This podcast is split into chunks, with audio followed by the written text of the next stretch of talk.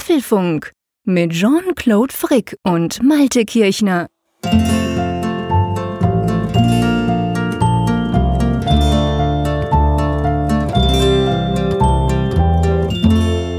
Apfelfunk 83 und es scheint mir nicht nur so, es ist auch so, dass ich den Jean-Claude gerade erst in der Leitung gehört habe, denn wir nehmen diese Folge etwas früher auf, nämlich am Freitag, 22. September. Also wundert euch bitte nicht, dass wir vielleicht nicht ganz aktuell sind, was die Themen angeht. Also da haben wir ein paar Tage Verzug, aber wir sind beide, glaube ich, kann ich sagen, bisschen erholungsbedürftig nach der Keynote, nach eben diesen vielen Eindrücken und Jean-Claude, deshalb machen wir mal ein bisschen früher und damit wir pünktlich erscheinen können.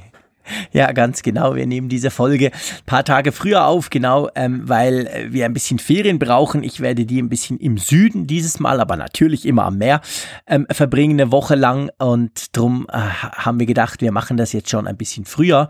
Aber wir haben noch so viel Feedback, gerade auch auf die ganze Keynote und auf das, was wir rund um die Keynote drumherum ja besprochen haben im Apfelfunk, dass das natürlich von dem her gesehen eine ganz perfekte Gelegenheit ist, dieses Feedback zu verarbeiten. Ja, und ehrlich gesagt, äh, sollte Apple jetzt doch Twitter kaufen nächsten Dienstag, dann müssen wir gucken, dass wir am Mittwoch irgendwas anderes hinkriegen. Aber wir gehen jetzt mal nicht davon aus, dass das passieren wird. Drum ähm, können wir das so machen. Und ja, wir haben ja trotzdem eigentlich noch zwei Themen neben dem Feedback, dem wir uns dann ausführlich widmen, oder? Genau, die Schlagzahl momentan ist so hoch, dass sich ja auch in zwei Tagen immer neue Sachen ergeben und ein Thema ist das iPhone 8 Plus, das jetzt erhältlich ist seit diesem Freitag und das ist gleich auf eine Königsposition gerutscht. Es ist der neue König im DxO Mark Kameratest. Ja, ganz genau. Eigentlich ziemlich überraschend. Da werden wir drüber sprechen. Ja, und dann geht's um den Apple TV. Wir haben relativ viel gesprochen. Vielleicht nicht lange, aber doch immer wieder über diesen Apple TV 4K. Und ähm, ja, dass der kein YouTube kann, da werden wir auch drüber sprechen. Und dann gibt's natürlich noch eine Umfrage und dann vor allem aber ganz, ganz viel Feedback. Aber lass uns mal einsteigen beim iPhone 8 Plus. Das ist ja seit letzten Freitag erhältlich, du hast es schon gesagt immer noch relativ entspannte Liefersituation. Wir haben das ja in der letzten Folge besprochen.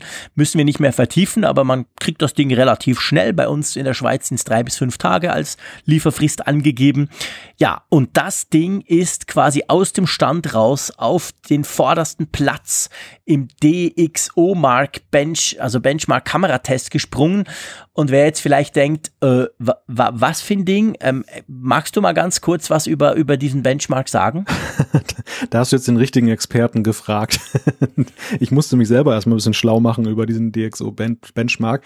Auf jeden Fall, äh, dort werden halt alle möglichen Smartphones verglichen und äh, in einem Ranking werden sie verschiedenen Kriterien unter, ja, oder werden verschiedene Kriterien überprüft. Dazu gehören unter anderem die Videofunktionen, aber eben auch dann, ja, die, der Autofokus, Farbe, die Texturen, wie die wiedergegeben werden, ob es dann ein Bildrauschen gibt, all diese Faktoren, die natürlich heftigst beworben werden, aber die im Alltagstest natürlich ja manchmal, wir wissen es, dann nicht immer dem so standhalten. All das wird auf Herz und Nieren geprüft und dann einem Ranking gegenübergestellt. Genau, also und vor allem wichtig ist eigentlich, dass dieser Benchmark sich inzwischen so ein bisschen als Standard durchgesetzt hat. Das ist quasi die Königsdisziplin im Testen der Bildqualität von Smartphone-Kameras. Und auch wenn natürlich gewisse Tests sehr technisch sind, sehr technisch auch durchgeführt werden, ist ein sehr großer Aufwand, den die da betreiben, um diese Smartphones alle gegeneinander antreten zu lassen ist es eben so, dass man dann doch daraus, sage ich mal, Schlüsse ziehen kann. Also bisher war es so, dass das äh, Pixel zum Beispiel, das Google Pixel, extrem gut abgeschnitten hat. Das war eigentlich bis jetzt immer an vorderster Front. Gerade im Sommer wurde es durch das HTC U11 abgelöst, also von HTC, ganz ähnliche Technologie dahinter. Und ähm, man muss natürlich wissen, dass diese Smartphones wirklich auch ganz fantastische Fotos machen. Also man kann wirklich davon ausgehen, wer dort in den vorderen Plätzen dabei ist, der, der, der macht sicher nichts falsch. Und das iPhone 7 und das 7 Plus, ja, die waren eben nicht zuvorderst, nachdem ja jahrelang Apple quasi eigentlich immer völlig klar war, die beste Smartphone-Kamera kommt von Apple. Da waren die jetzt so, ich weiß nicht mehr genau, 7, 8, 10 so, also ja, voll okay. Wie gesagt, also Top 10 ist sicher fantastisch in diesem Benchmark. Da macht man auch nicht viel falsch, aber eben halt nicht zuvorderst. Und das jetzt hat offensichtlich das iPhone 8 äh, geändert, hat 94 Punkte gekriegt Das letzt, das Pixel, was vorher da war, das hat in Anführungszeichen nur 91 Punkte gehabt. Jetzt muss man wissen, dass da wenige Punkte unglaublich viel ausmachen können. Das sind ganz kleine Schritte. Da, das Top 10, das, die bewegen sich alle so zwischen, zwischen 86 und eben 91. Also die sind ganz klein und dann noch mit Abstufungen ja, auf jeden Fall ziemlicher Vorteil und das iPhone 8, welches ja keine Dual-Kamera hat, aber prinzipiell sonst die gleiche Hauptkamera wie das iPhone 8 Plus, ist auch gleich an die zweite Stelle gehüpft mit, glaube ich, 92 oder so. Ja, wa was sagst du dazu? Das ist ja so ein bisschen, soll ich es mal ein bisschen böse sagen, das ist so ein bisschen Wasser auf meine Mühle, oder? Wohingehend? wohingehend, dass ich doch eigentlich schon seit einigen Folgen sage, hey Freunde, ja gut, das stimmt nicht, äh, seit der Keynote, sage ich ja, hey Freunde, das iPhone 8, äh, lasst das bitte nicht unter dem Radar. Das Ding ist viel besser, als man es denkt und vor allem es ist viel besser, als es von außen aussieht. Ja, ja, okay, das kann man definitiv sagen und das, es manifestiert so ein bisschen den Anspruch, dass es eben keine B-Ware ist, dieses iPhone ja. 8, dass es eben wirklich dann ein ernsthaftes Bemühen gab und gibt, eben dieses Gerät dann an die Speerspitze oder an die Spitze der Bewegung zu stellen. Und das ist offenbar gelungen. Es ist ja auch so, also es wird, das sollte man vielleicht noch sagen, hier differenziert auch in dem Test. Man muss da noch unterscheiden, den Spitzenwert hat das iPhone vor allem bei der Fotografie erzielt. Beim ja. Video sah es noch ein bisschen schattiger aus, also buchstäblich schattiger, mhm. denn da hatten sie so ein bisschen Unterbelichtungsprobleme festgestellt und die haben so ein bisschen auf die Punktzahl gedrückt. Also das ist jetzt nicht durchgehende Euphorie bei diesem Test, was ihn ja. aber, finde ich, in seiner Aussagekraft, was das Foto angeht, dann ja auch dann noch weiter verstärkt. Und das ist ein, ein schöner Sieg. Du hast es gerade gesagt, diese, diesen Sieg, den hatte Apple eigentlich aus der Hand gegeben beim Siebener, was jetzt als viel ernsthafteres Modell ja nun von vielen wahrgenommen wurde, weil mhm. es das einzige war. Und jetzt erobern sie ihn wieder. Und das äh, ja, spricht fürs iPhone 8. Ja, genau. Also das spricht definitiv dafür. Und ähm, das konnte man auch an den Briefings von Apple, hat man das gemerkt, dass sie sehr natürlich stark auf diese Kamera gehen und auch so ein bisschen den Hintergrund erklären. Und da merkt man schon, da ist eben sehr viel passiert, ähm, im Inneren vor allem natürlich, was die ganze Signalaufbereitung, was den Sensor etc., das ist eigentlich alles neu. Aber ähm, es war natürlich trotzdem nicht absehbar, dass das dann gleich so einschlägt, aber es ist sicher eine gute Sache, sicher eine tolle Kamera. Jetzt kann man natürlich sagen, okay, das iPhone 10 wird ja mindestens die gleiche Kamera haben, beziehungsweise noch mit einer bildstabilisierten zweiten Linse, also müsste es ja theoretisch noch besser sein. Also definitiv kann man sagen, Apple hat die ganze Kamerageschichte sehr ernst genommen und ich will jetzt auch nicht nichts gegen das iPhone 7 sagen. Du hast vorhin so gesagt, sie haben den, den Sieg vergeben. Das war ja nicht beim iPhone 7, das war ja schon ein paar Generationen mm. vorher. Nein, ja. Ich weiß nicht mehr wo, ich glaube beim, beim 6er schon oder so, als, als da mal die Samsung erstmalig in diesem Chart ja. da wieder vorne waren. Aber ähm, auf jeden Fall, man kann quasi schon sagen, beim 7er haben sie das mit dieser Dual-Linse zum ersten Mal probiert und, und haben die, die Stabilisierung auch ins kleine, Anführungszeichen, ins kleinere 7er Modell reingebracht, die optische Bildstabilisierung. Ja, und jetzt wurde das Ganze halt quasi weiter ausgeführt und das ist auf jeden Fall eine spannende Geschichte. Ich werde auf jeden Fall mal versuchen, in den Ferien einige Bilder damit zu machen, um mal rauszufinden, ob man wirklich einen Unterschied sieht. Weil oft ist es ja so, das tönt alles schön und gut, aber manchmal merkt man im, im, im täglichen Gebrauch dann eben doch nichts, was nicht schlecht sein muss, weil ich hatte eigentlich das Gefühl, ich habe mit dem iPhone 7 Plus schon ganz tolle Fotos ja, gemacht. Ja, ja. Also von dem her gesehen hatte ich nie das Gefühl, ah Mist, jetzt hat die Kamera da irgendwo genau. versagt. Also wenn, dann ja, bin ich's, weil ich einfach kein guter Fotograf bin. Aber ähm, das, das, das Handy selber ist ja fantastisch, oder? Das äh, ist fantastisch und wir reden hier natürlich über ja, Spezialitäten. Wir reden hier darüber, über Extremsituationen, was zum Beispiel Beleuchtung angeht und so, wo dann diese Unterschiede überhaupt noch herausgearbeitet werden können. Denn ansonsten sind ja die High-End-Smartphone-Kameras und ins insbesondere die von Apple ja schon sehr gut. Ein Gedanke vielleicht noch, der ein vielleicht etwas philosophischerer Natur, was jetzt eben mhm. die Bedeutung von Smartphone-Kameras an sich angeht. Es ist ja heutzutage so, wo das Smartphone ja auch so in, in vielen Haushalten und unter anderem bei mir die digitale Spiegelreflexkamera abgelöst hat, dass es ja auch eigentlich das Merkmal eines iPhones ist, was ja auch einen bleibenden Eindruck hinterlässt. Also ist ja wirklich so, wir werden uns ja an unser iPhone 7 Plus, sage ich jetzt mal, in fünf Jahren, was Telefonie angeht, was die Prozessorgeschwindigkeit angeht und sonstigen Firlefanz nicht mehr wirklich erinnern können. Wir wissen nur, es gab da mal was und wir haben es genutzt. Aber die Fotos, die bleiben ja halten. Also diese Erinnerungen, mhm. die wir haben und damit verknüpfen wir auch dann die Qualität des, des iPhones. Das werden wir auch in fünf Jahren noch mhm. eben uns äh, anschauen können, weil wir es eben in unseren Archiven haben. Ja, das stimmt. Und, und ich meine, das kann man, du hast völlig recht. Also man kann es sogar sehen, man kann es wirklich nachschauen quasi.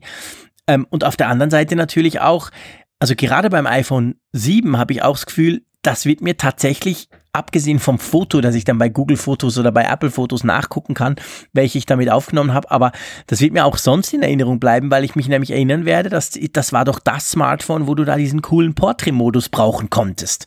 Und da siehst du dann einige Fotos und denkst, ja genau, das war doch, das war so ein Generationenwechsel quasi, da gab's noch halt was Neues, was Zusätzliches, also nicht nur in Anführungszeichen Verbesserungen der Qualität, sondern eben eine für mich greifbar neue Funktion. Und ich kann mich nicht erinnern in den iPhones vorher. Das war immer mehr so ein bisschen in Anführungszeichen theoretisch. Klar, wenn du die Fotos dann verglichen hast, hast du gemerkt, boah, viel besser als früher. Aber eben beim iPhone 7 war es was, sowas für mich zumindest sehr greifbares mit diesem Portrait-Modus, beziehungsweise mit dieser, mit dieser Zoom-Linse. Ich glaube, ich habe es schon mal erzählt in einem der letzten Podcasts nach, nach den Ferien, nach den letzten Ferien im Sommer. Ich war in Holland und ich liebe ja das Meer und Schiffe und hatte wirklich immer meine Spiegelreflexkamera mit dem schönen großen Zoom dabei. Dieses Jahr hatte ich sie das erste Mal nicht dabei, weil mir der, der, der läppische, sage ich mal, Zweifachzoom beim iPhone schon gereicht hat. Weil das hat schon gereicht, um den Bildausschnitt so zu verändern, dass es spannende Fotos gab. Und das war für mich was ganz, ganz Neues. Also von dem her gesehen bleibt mir das iPhone 7 als, ich sag mal, Erweiterung der Fotofunktion schon, schon auch wegen dem in, in Erinnerung. Also es sind gewissermaßen die Jahresringe des iPhones. Ja, genau, ja, ganz genau. Also das ist so.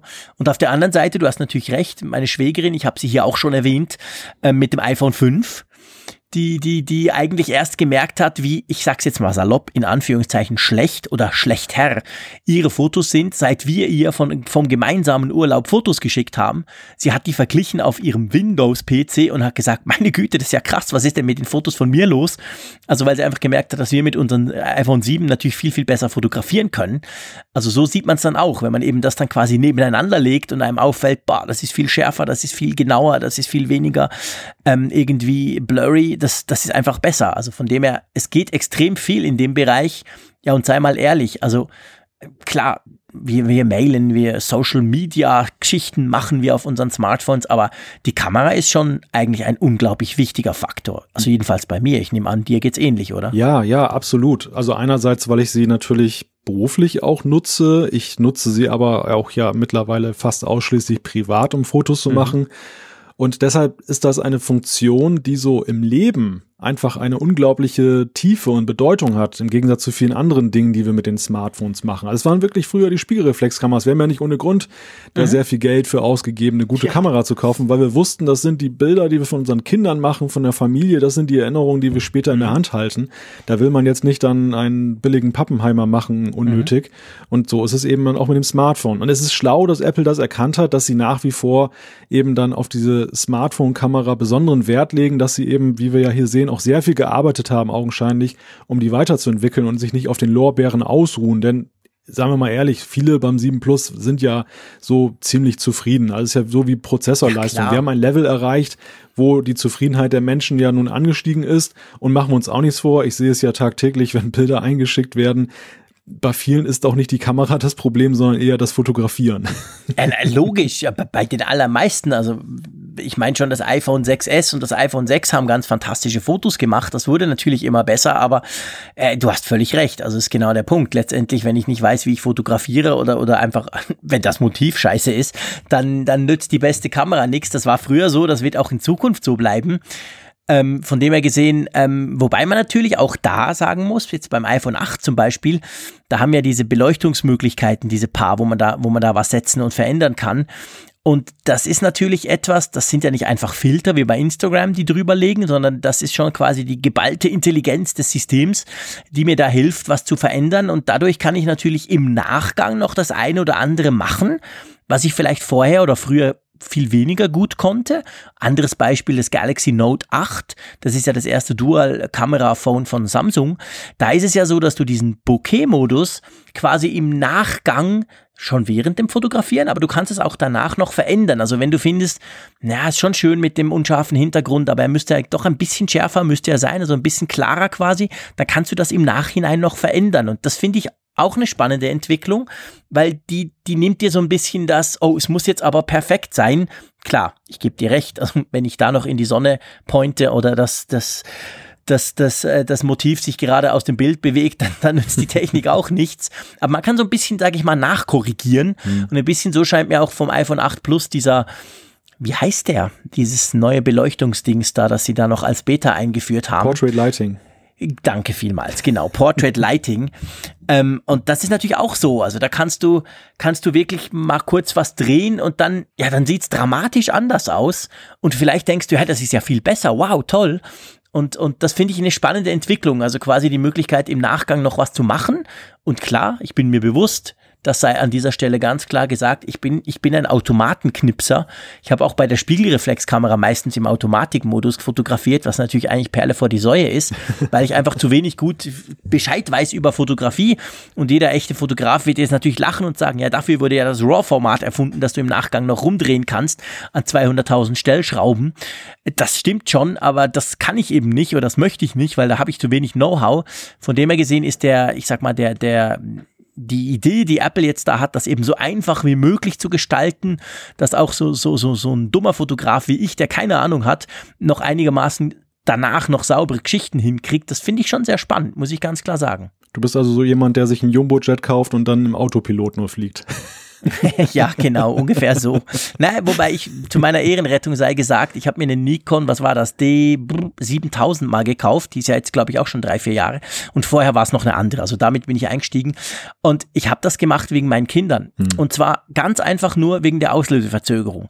Alle diese Kompaktkameras hatten damals, und ich glaube, das ist heute auch nicht viel besser geworden, eine relativ große Auslöseverzögerung. Also wenn du drückst, dann äh, klick. Und in der Zeit war der Kleine schon aus dem Bild gekrabbelt. Und das hat mich so genervt, dass ich, dass ich einfach mal überlegt habe, ja komm, da kaufst du dir halt auch mal so eine Spiegelreflexkamera, weil wenn du da drückst, ist das Foto im Kasten. Und das war eigentlich der Hauptgrund dafür. Und das hat sie auch toll gemacht. Also das funktioniert nach wie vor. Inzwischen ist es die Katze, die ich mal versuche einzufangen, im Bild technisch. Die Kinder, denen kann ich sagen, steh mal still. Das nützt wenig, aber sie, manchmal geht's. Ähm, aber auch da sind die Smartphones natürlich viel besser geworden. Weißt du noch, vor ein paar Jahren war es ja auch so. Ich meine, da musstest du wirklich, da durfte sich das Ding nicht bewegen, das Motiv, ja. sonst ging das ganz schief. Ja. Und das können die ja heute extrem gut eigentlich. Ja, wir haben das eigentlich schon vergessen, was wir in den letzten Jahren ja, eigentlich genau. noch für genau. Qualen hatten. Angefangen damit, dann, wie lange es dauerte, überhaupt bis zur Kamera zu gelangen, dass sie überhaupt einsatzbereit war. Dann die von dir erwähnte äh, Auslöseverzögerung. Ich erinnere mich noch an das äh, iPhone 3G. Da vergingen ja wirklich gefühlte Ewigkeiten, bis dann mal es Klick gemacht hat. Mhm. Und äh, all das ist ja längst passé und Standard und natürlich ist das jetzt auch nicht eine reine Apple-Neuerung, sondern das haben alle für sich umgesetzt. Fast alle. Ich glaube, es gibt immer noch mhm. Smartphones, die ziemlich lahmarschig sind.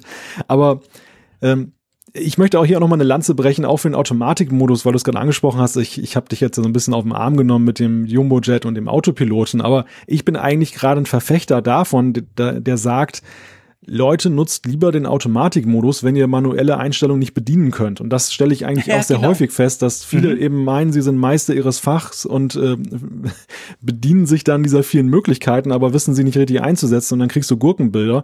Und die Automatikmodi bei den Kameras, sei es jetzt eben eine, eine große Kamera oder ein Smartphone, mhm. die sind mittlerweile dermaßen ausgereift, dass viele Menschen ja. in vielen Fällen besser beraten sind, einfach ja. darauf zu setzen. Und vielleicht noch ein Gedanke zu, zum Portrait Portrait Mode. Was ich gut fand bei Apple von vornherein war, dass sie diesen Portrait Mode aber so gestaltet haben, dass du eben nicht nur das Portrait Mode Bild hast, sondern ja immer schon auch eben dann den sozusagen das Backup hattest, also das äh, Motiv, wo der Filter nicht angewendet wurde.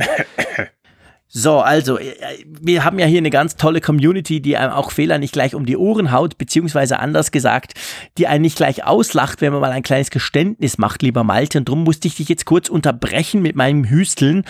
Ähm, du hast jetzt vorhin gesprochen, du findest es cool, dass Apple mit diesem Portrait-Mode ja das auch möglich machte, dass man quasi zum Original, also mit nicht blurry Hintergrund gehen kann.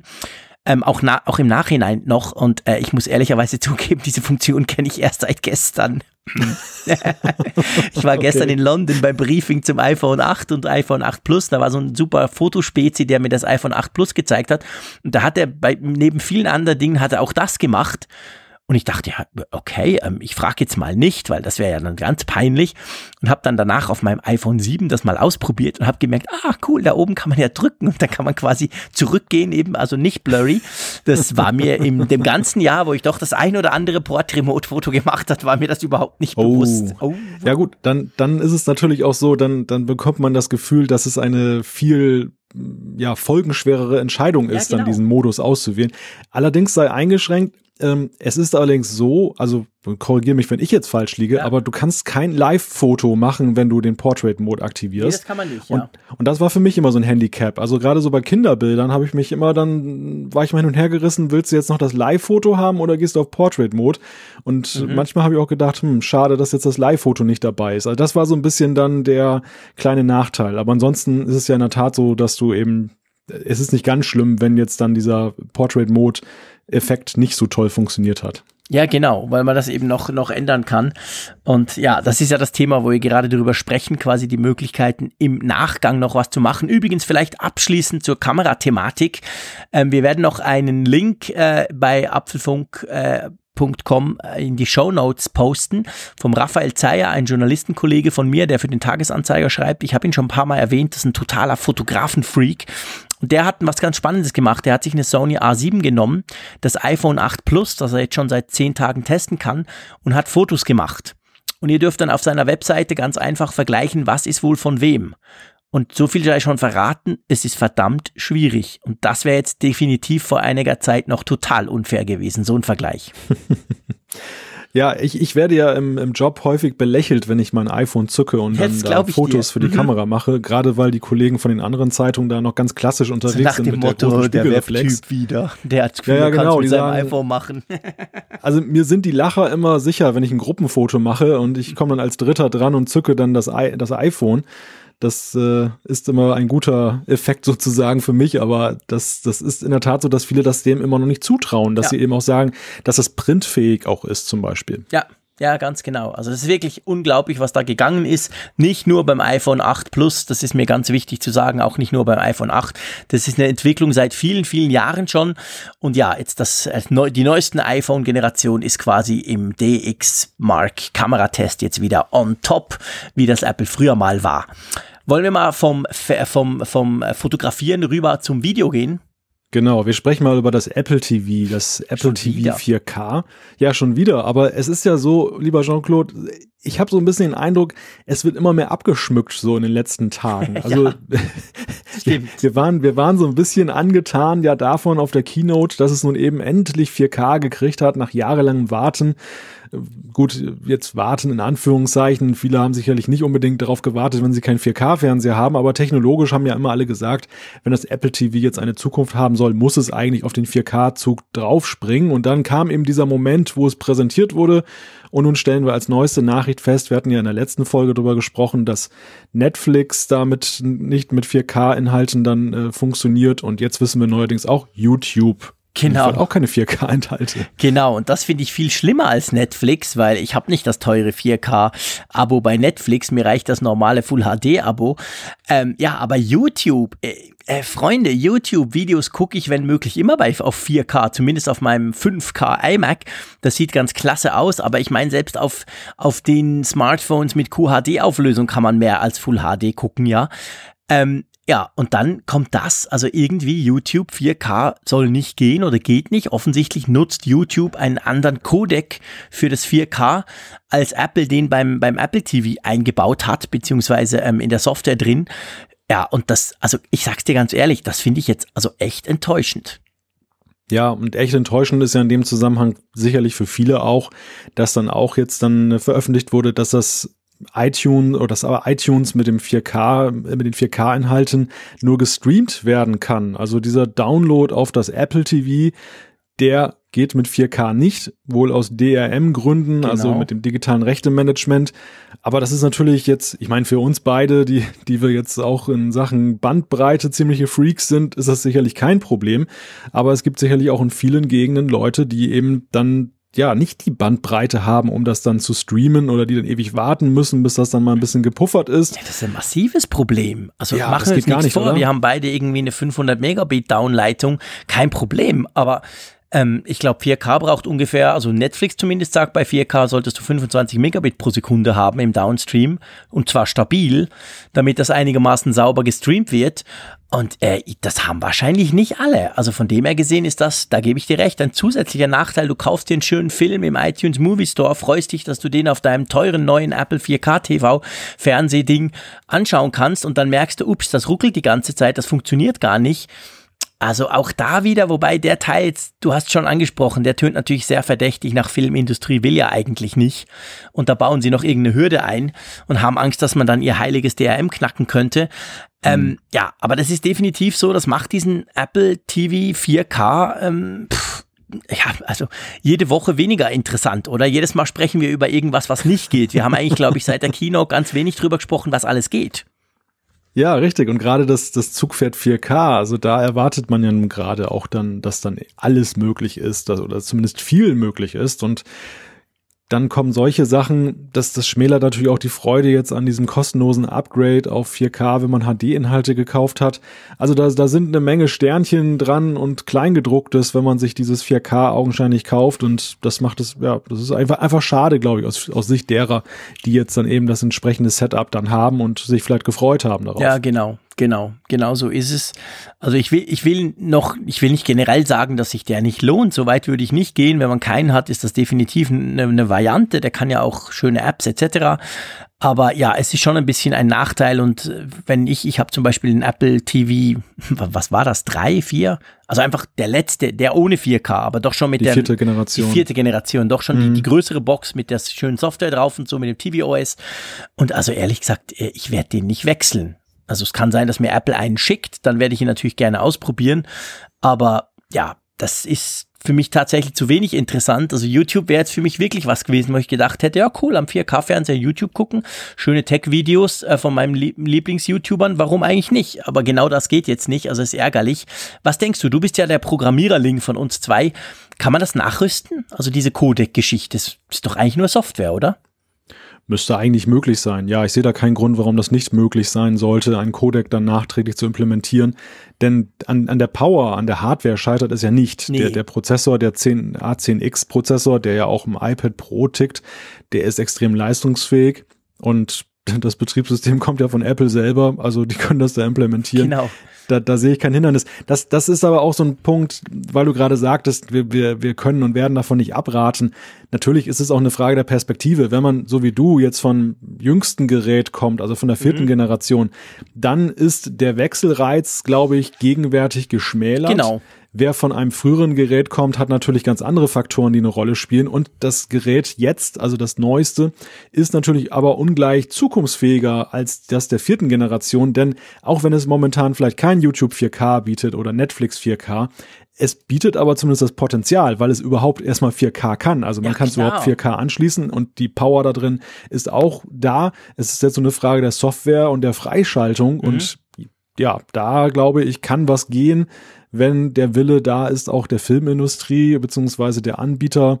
Und da hoffen wir mal das Beste, weil wenn wenn die da jetzt dann auch so blockieren, also ich, ich sehe auch jetzt nicht die Alternative. Wo wollen die denn da ihre 4K-Inhalte dann ausspielen? Genau. Meinen die echt jetzt, man kauft sich noch künftig diese blöden Blu-Rays und, und lässt die im äh, Schrank Nein. zustauben? Ja, vor allem, also ich, nee, also genau, ich finde ich finde es wichtig, wir müssen es in Perspektive setzen. Das ist genau der Punkt, den du sagst. Hast du schon Apple TV 4?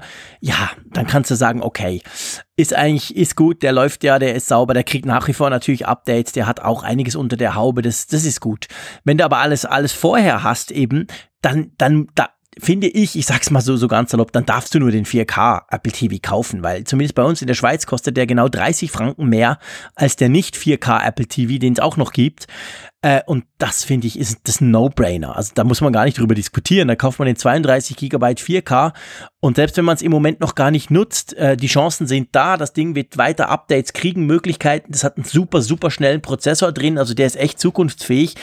Also von dem her gesehen, wenn Apple TV kaufen, dann den, aber eben es kommt darauf an, woher man, was man vorher quasi hatte. Genau. Gut, du. Jetzt, bevor wir ins äh, Feedback einsteigen, haben wir ja noch unsere Umfrage der Woche. Die war dieses Mal natürlich relativ kurz, da wir das am Freitag aufnehmen, aber auf Apfelfunk Hörerinnen und Hörer ist Verlass. Ihr habt schon extrem zahlreich mitgemacht Und ich würde mal sagen, ähm, die, letzte, die letzte Umfrage, das ist so klar, dass wir uns da eigentlich relativ problemlos auf die Auswertung stürzen können, auch wenn die Umfrage selber ja noch bis am Mittwoch läuft, wenn ihr das dann hören könnt, wenn wir den Podcast dann online stellen. Aber ja, was war denn die Frage? Ja, die Frage war, wirst du auf iOS 11 aktualisieren? Und das Antwortverhalten, ja, böse Stimmen behaupten, der Frick wollte mal die Umfrage kalibrieren, mal gucken dann, wo es keine Gegenstimmen genau. gibt, dass das auch 100% funktioniert. Und so war das Umfragesystem genau. hat seine Feuerprobe bestanden. Definitiv. Da ich ja überhaupt keine Ahnung hatte, dass der Malte, Malte da alles programmiert auf unserer Webseite und in der App vor allem, dachte ich, probier mal sowas. Also, wir haben euch ja zur Auswahl gegeben, ähm, schon geschehen. Und da darf man nicht vergessen, wir haben das am Mittwochabend aufgezeichnet. Ihr konntet das ab Mittwoch, also ab Donnerstag morgen früh oder Mittwoch Mitternacht eigentlich hören. Und am Dienstagabend kam das ja raus. Also das war ja ein relativ kurzer Zeitpunkt. Trotzdem haben knackige 65 Prozent von euch gesagt, ja, wir haben schon. Wir sind schon drauf, schon geschehen. Und der Rest quasi, die restlichen 32 haben dann gesagt, ja, kommt noch. Also von dem her kann man sagen, wir sind fast auf 100. Das sind so DDR-Wahlergebnisse ähm, ähm, quasi, die wir ja. da erreicht haben, ja, wir geben es zu, das war natürlich eine No-Brainer-Frage, in einem Apple, äh, in einem Apple-Podcast sowas zu fragen, aber ja, eben wie gesagt, wir wissen jetzt, die Statistik stimmt, die funktioniert auch mal, ja. wenn alle das Gleiche eingeben. Also spannender wäre wahrscheinlich mittlerweile die Frage, würdest du es nochmal tun, wenn ich nur die aktuellen Stimmt, Nachrichten genau. lese? Genau, ja. Man kann ja so die eine oder andere Problematik lesen im Netz, wobei man auch da fair sein muss, das ist eigentlich immer so bei jedem iOS-Update, dass es beim einen oder anderen nicht funktioniert, nicht so funktioniert, wie es sollte oder so. Von dem her gesehen. Aber das wäre auch noch eine spannende. Aber nichtsdestotrotz, weil wir ja schon so schön über den Apple TV geredet haben, jetzt schon zum zweiten Mal in Folge, haben wir uns eine andere Umfrage ausgedacht für diese Woche, nämlich wirst du dir ein einen Apple TV 4K kaufen? Da gibt es natürlich nur die Möglichkeit, ja, nein, vielleicht oder weiß ich nicht. Also von dem her auch wieder eine ganz einfache Geschichte, aber es würde uns mal ganz generell interessieren bei euch, ähm, ob ihr überhaupt das auf eurem Schirm habt, ob ihr das über, über überhaupt ähm, quasi kaufen wollt. Und natürlich gibt es auch noch die Möglichkeit, habe ich schon, weil auch das ist, wäre ja spannend. Man, ich habe ja oft gesagt, das Apple TV ist das Hobbyprojekt von Apple. Sie haben das früher selber gesagt, jetzt nicht mehr. Jetzt machen sie es ein bisschen ernsthafter. Aber ich kann immer sehr schwer abschätzen, ob, ob die Kiste überhaupt jemand hat. Man hört auch relativ selten. Also ich in meinem Bekanntenkreis zum Beispiel kenne eigentlich, glaube ich, niemanden, der ein Apple TV hat. Wie geht's dir dabei? Ja, ich überlege gerade, aber du hast recht. Gell? Also das ist in der Tat eine, eine gute Frage. Es kann auch sein, dass das Ding einfach so still sein Dasein fristet unter dem Fernseher. Das ist halt natürlich nicht so spektakulär, das Teil. Also es geht, das stellst du an, das schmeißt du hinter den Fernseher, dann vergisst es wieder. Das ist ja. ganz anders als ein iPhone, wo dich vielleicht Leute drauf ansprechen oder ein iPad oder so. Also auf jeden Fall, das wollen wir mal wissen. Wirst du dir ein Apple TV kaufen? Und da sind wir ganz gespannt, was ihr davon haltet und ähm, was ihr von unseren Podcasts haltet. Das merken wir ja täglich durch euer Feedback, das ihr uns schickt. Und drum, lieber Malte, würde ich vorschlagen, wenn es für dich okay ist, wollen wir mal in die Feedback-Sektion rüberrutschen. Ja, ich, äh, ich schmunzle gerade noch bei dem Gedanken daran, dass das Apple TV ja vermutlich das passivste Apple-Device ist, was es gibt. also in meinem Fall ist es auch so. Ich habe ein älteres, ihr wisst das. Ähm, ich habe auch bislang nicht kein Upgrade gemacht, weil wenig Nutzung. Und äh, das, das fristet halt sein Dasein, mhm. das ist angeschlossen, es ist jederzeit einsatzbereit. Aber ich könnte mir vorstellen, dass es in vielen Haushalten ist, zumal es eben dann auch sich so anbietet, weil es so klein und unscheinbar ist, dass man es dann eben in der TV-Konsole verschwinden lässt. Ja, genau. Aber Apple, Apple hat ja immerhin mit dieser Home-Geschichte als Home-Server haben sie ja versucht, da noch dem ein bisschen einen Nutzen abzuringen, wenn es schon in so vielen Haushalten rumsteht. Und ja, ich bin auch wirklich gespannt, was bei der Umfrage rauskommt wie das gesehen wird. Aber wir wollen jetzt keine Zeit verschwenden. Wir wollen mal über Feedback reden. Wir haben sehr viel bekommen nach der Keynote, in der Folge danach dann und davor natürlich auch schon. Aber wir wollen gerade jetzt mal den Fokus auf Zuschriften legen, die jetzt in jüngster Zeit aufgekommen sind. Und ähm, ich fange mal an mit Björn, der hat eine E-Mail geschrieben der schreibt, beim Löschen der alten Folgen nach dem Serverwechsel ist mir der Titel der 14. Folge aufgefallen. Ach, jetzt ist eine lustige Zuschrift. Und er hat einen Screenshot beigelegt. Äh, ich habe noch nicht hineingehört, aber anscheinend wusstet ihr letztes Jahr schon mehr zum iPhone 10, mindestens den Namen, denn das war ganz kurz erwähnt, nämlich da hatten wir den Namen so schon äh, als Überschrift genutzt für unseren Podcast. Ja, genau. Und das war eben, jetzt bin ich gerade am überlegen, die 14, das ist nämlich lange her. Also das, das ist wirklich schon sehr, sehr lange her Das war dann irgendwann, glaube ich, so im Juni, Juli von letzten Jahres. Und da haben wir schon eben vom iPhone X gesprochen. Und wir haben so drüber gesprochen, dass es uns so wichtig erschien, dass wir sogar den Titel genommen haben. Ja, und da kann man eigentlich nur den alten Spiegelspruch, den sie früher, früher in, in der Werbung benutzt haben, sagen. Apfelfunkhörer wissen mehr. Wenn ihr uns hört, da seht ihr, ab und zu hauen wir sogar einen Namen raus, der am Schluss dann stimmt. Nee, Quatsch, den haben wir, ich weiß nicht mehr, wie wir drauf gekommen sind. Ich erinnere mich jetzt nicht mehr an die 14. Folge, aber es ist auf jeden Fall mhm. definitiv eine witzige Sache und vor allem, Björn, ist cool, dass du das gemerkt hast und uns dann gleich auch noch einen Screenshot davon geschickt hast. Also wir waren, wir haben damals schon versucht, aktuell zu bleiben, aber wir waren es definitiv. Also der Touch-ID-Dongle bleibt im Gespräch, lieber Jean-Claude. uh, oh, du meine Güte, ja, mal gucken, genau.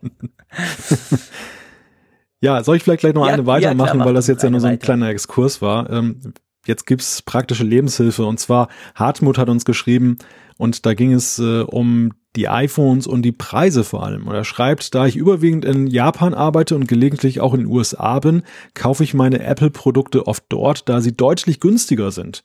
Und ähm, er hat uns eine riesige Tabelle geschrieben, eine unglaubliche Fleißarbeit, wo er einfach mal die Preise verglichen hat im japanischen Yen und USA mit den Dollar und, und Europa. Und ähm, er fasst das mal zusammen. Drei Dinge musste ich erneut feststellen. Erstens sind die iPhones in Deutschland deutlich teurer als in den USA und auch als in Japan.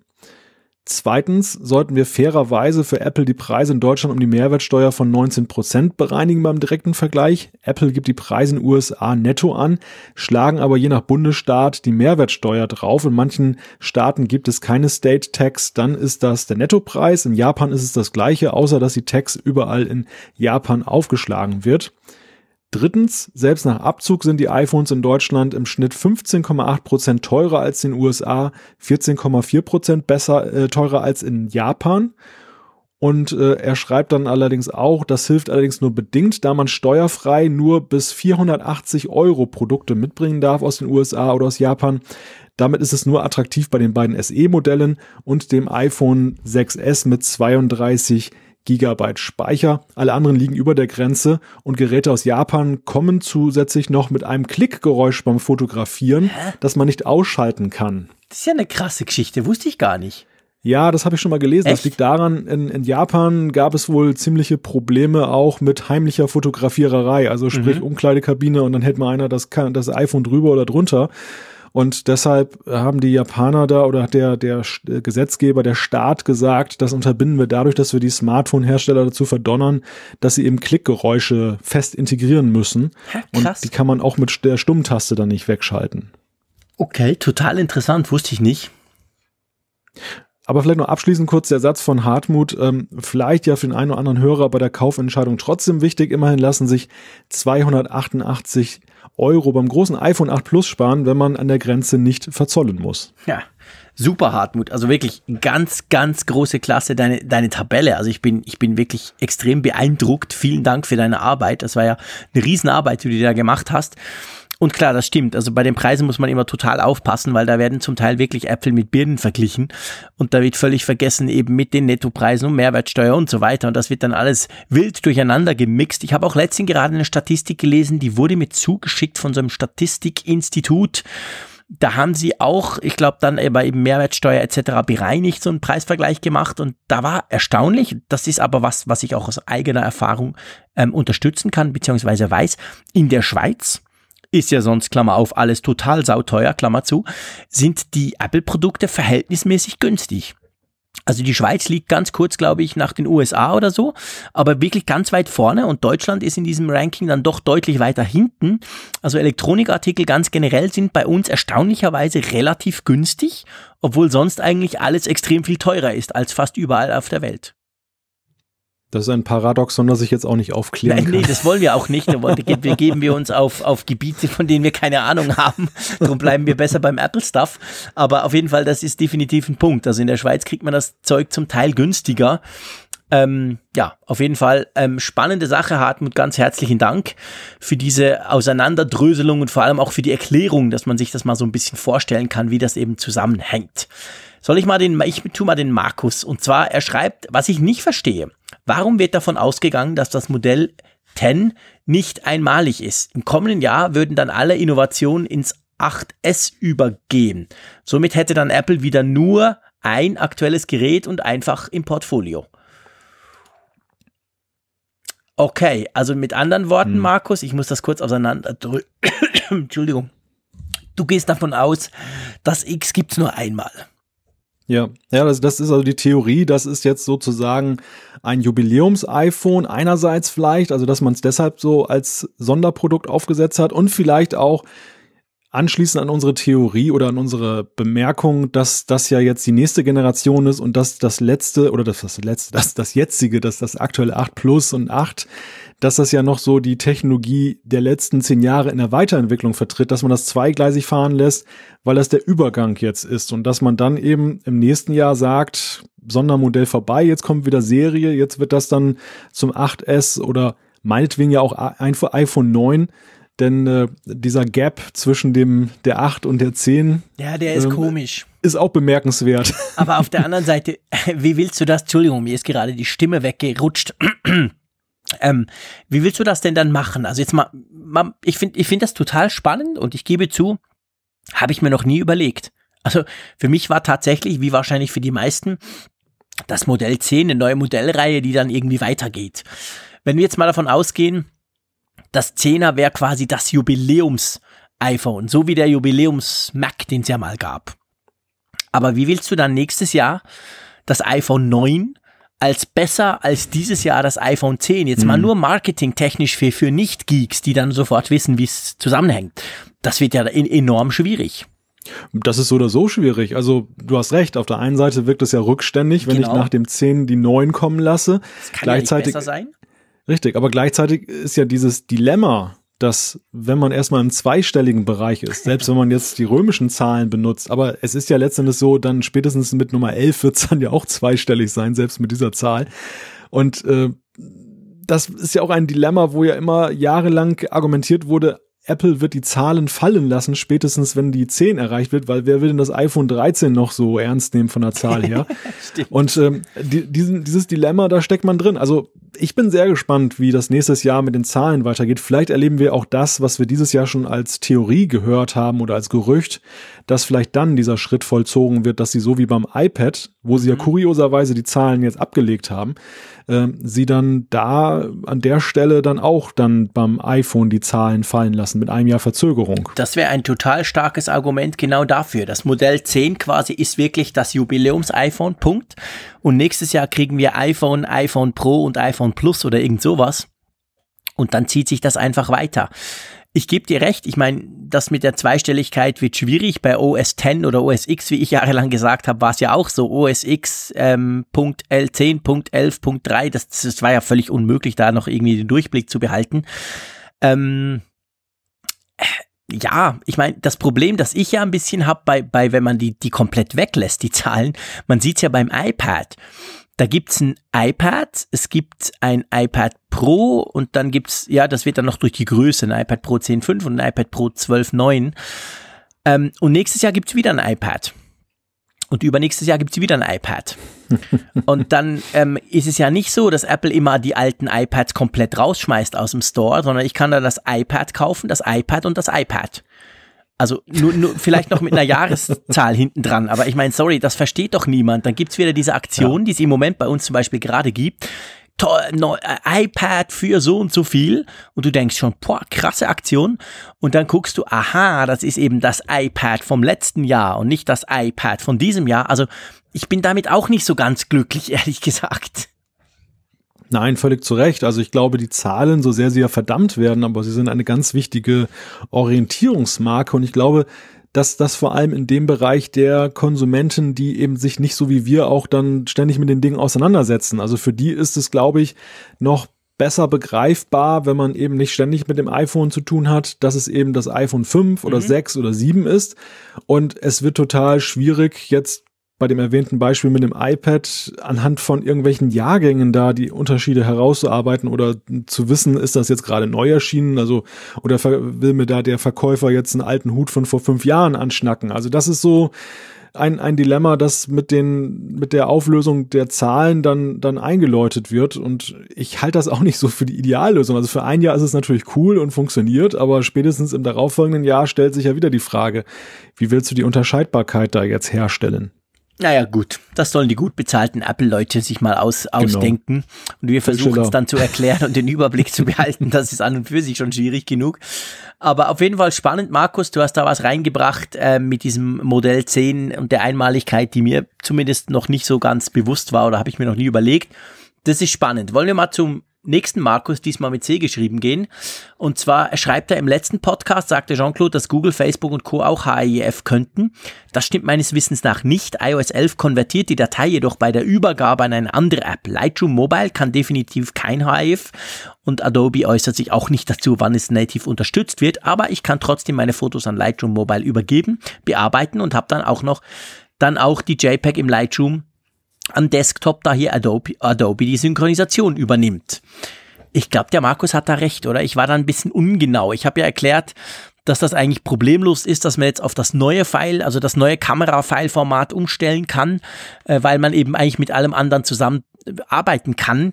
Und ähm, das dürft, da dürfte wahrscheinlich recht haben, der Markus, oder? Ja, das ist eine, eine gute Frage. Also ich habe mich jetzt da nicht so genau mit beschäftigt ob dem wirklich so ist, aber ich glaube, dass der, der Transfer zwischen den, den Apps beim Betriebssystem sowieso nicht jetzt auf ein bestimmtes Format festgelegt ist, sondern dass es einfach ein Datenstream ist, der dann da stattfindet. Und da ist einfach wichtig, dass die API dann am anderen Ende, also bei der App dann auch versteht, was dann da ankommt. Und deshalb ist das, glaube ich, auch noch nicht so kriegsentscheidend. Mhm, okay. Ja, und ich glaube auch, es, es, ist ja so, dass zum Beispiel Google, Google Fotos unterstützt das wirklich, dieses neue Format, weil man sieht das in Google Fotos drin. Wenn man da auf Info geht, sieht man, dass das eben eine mit diesem neuen Dateiformat ist. Und die anderen müssen es wahrscheinlich nicht, weil die Übergabe einfach sonst klappt. Es ist natürlich auch möglich, dass in den früheren Betas war es eben so, dass da nicht geklappt hat. Da kam dann eine Fehlermeldung von der anderen App.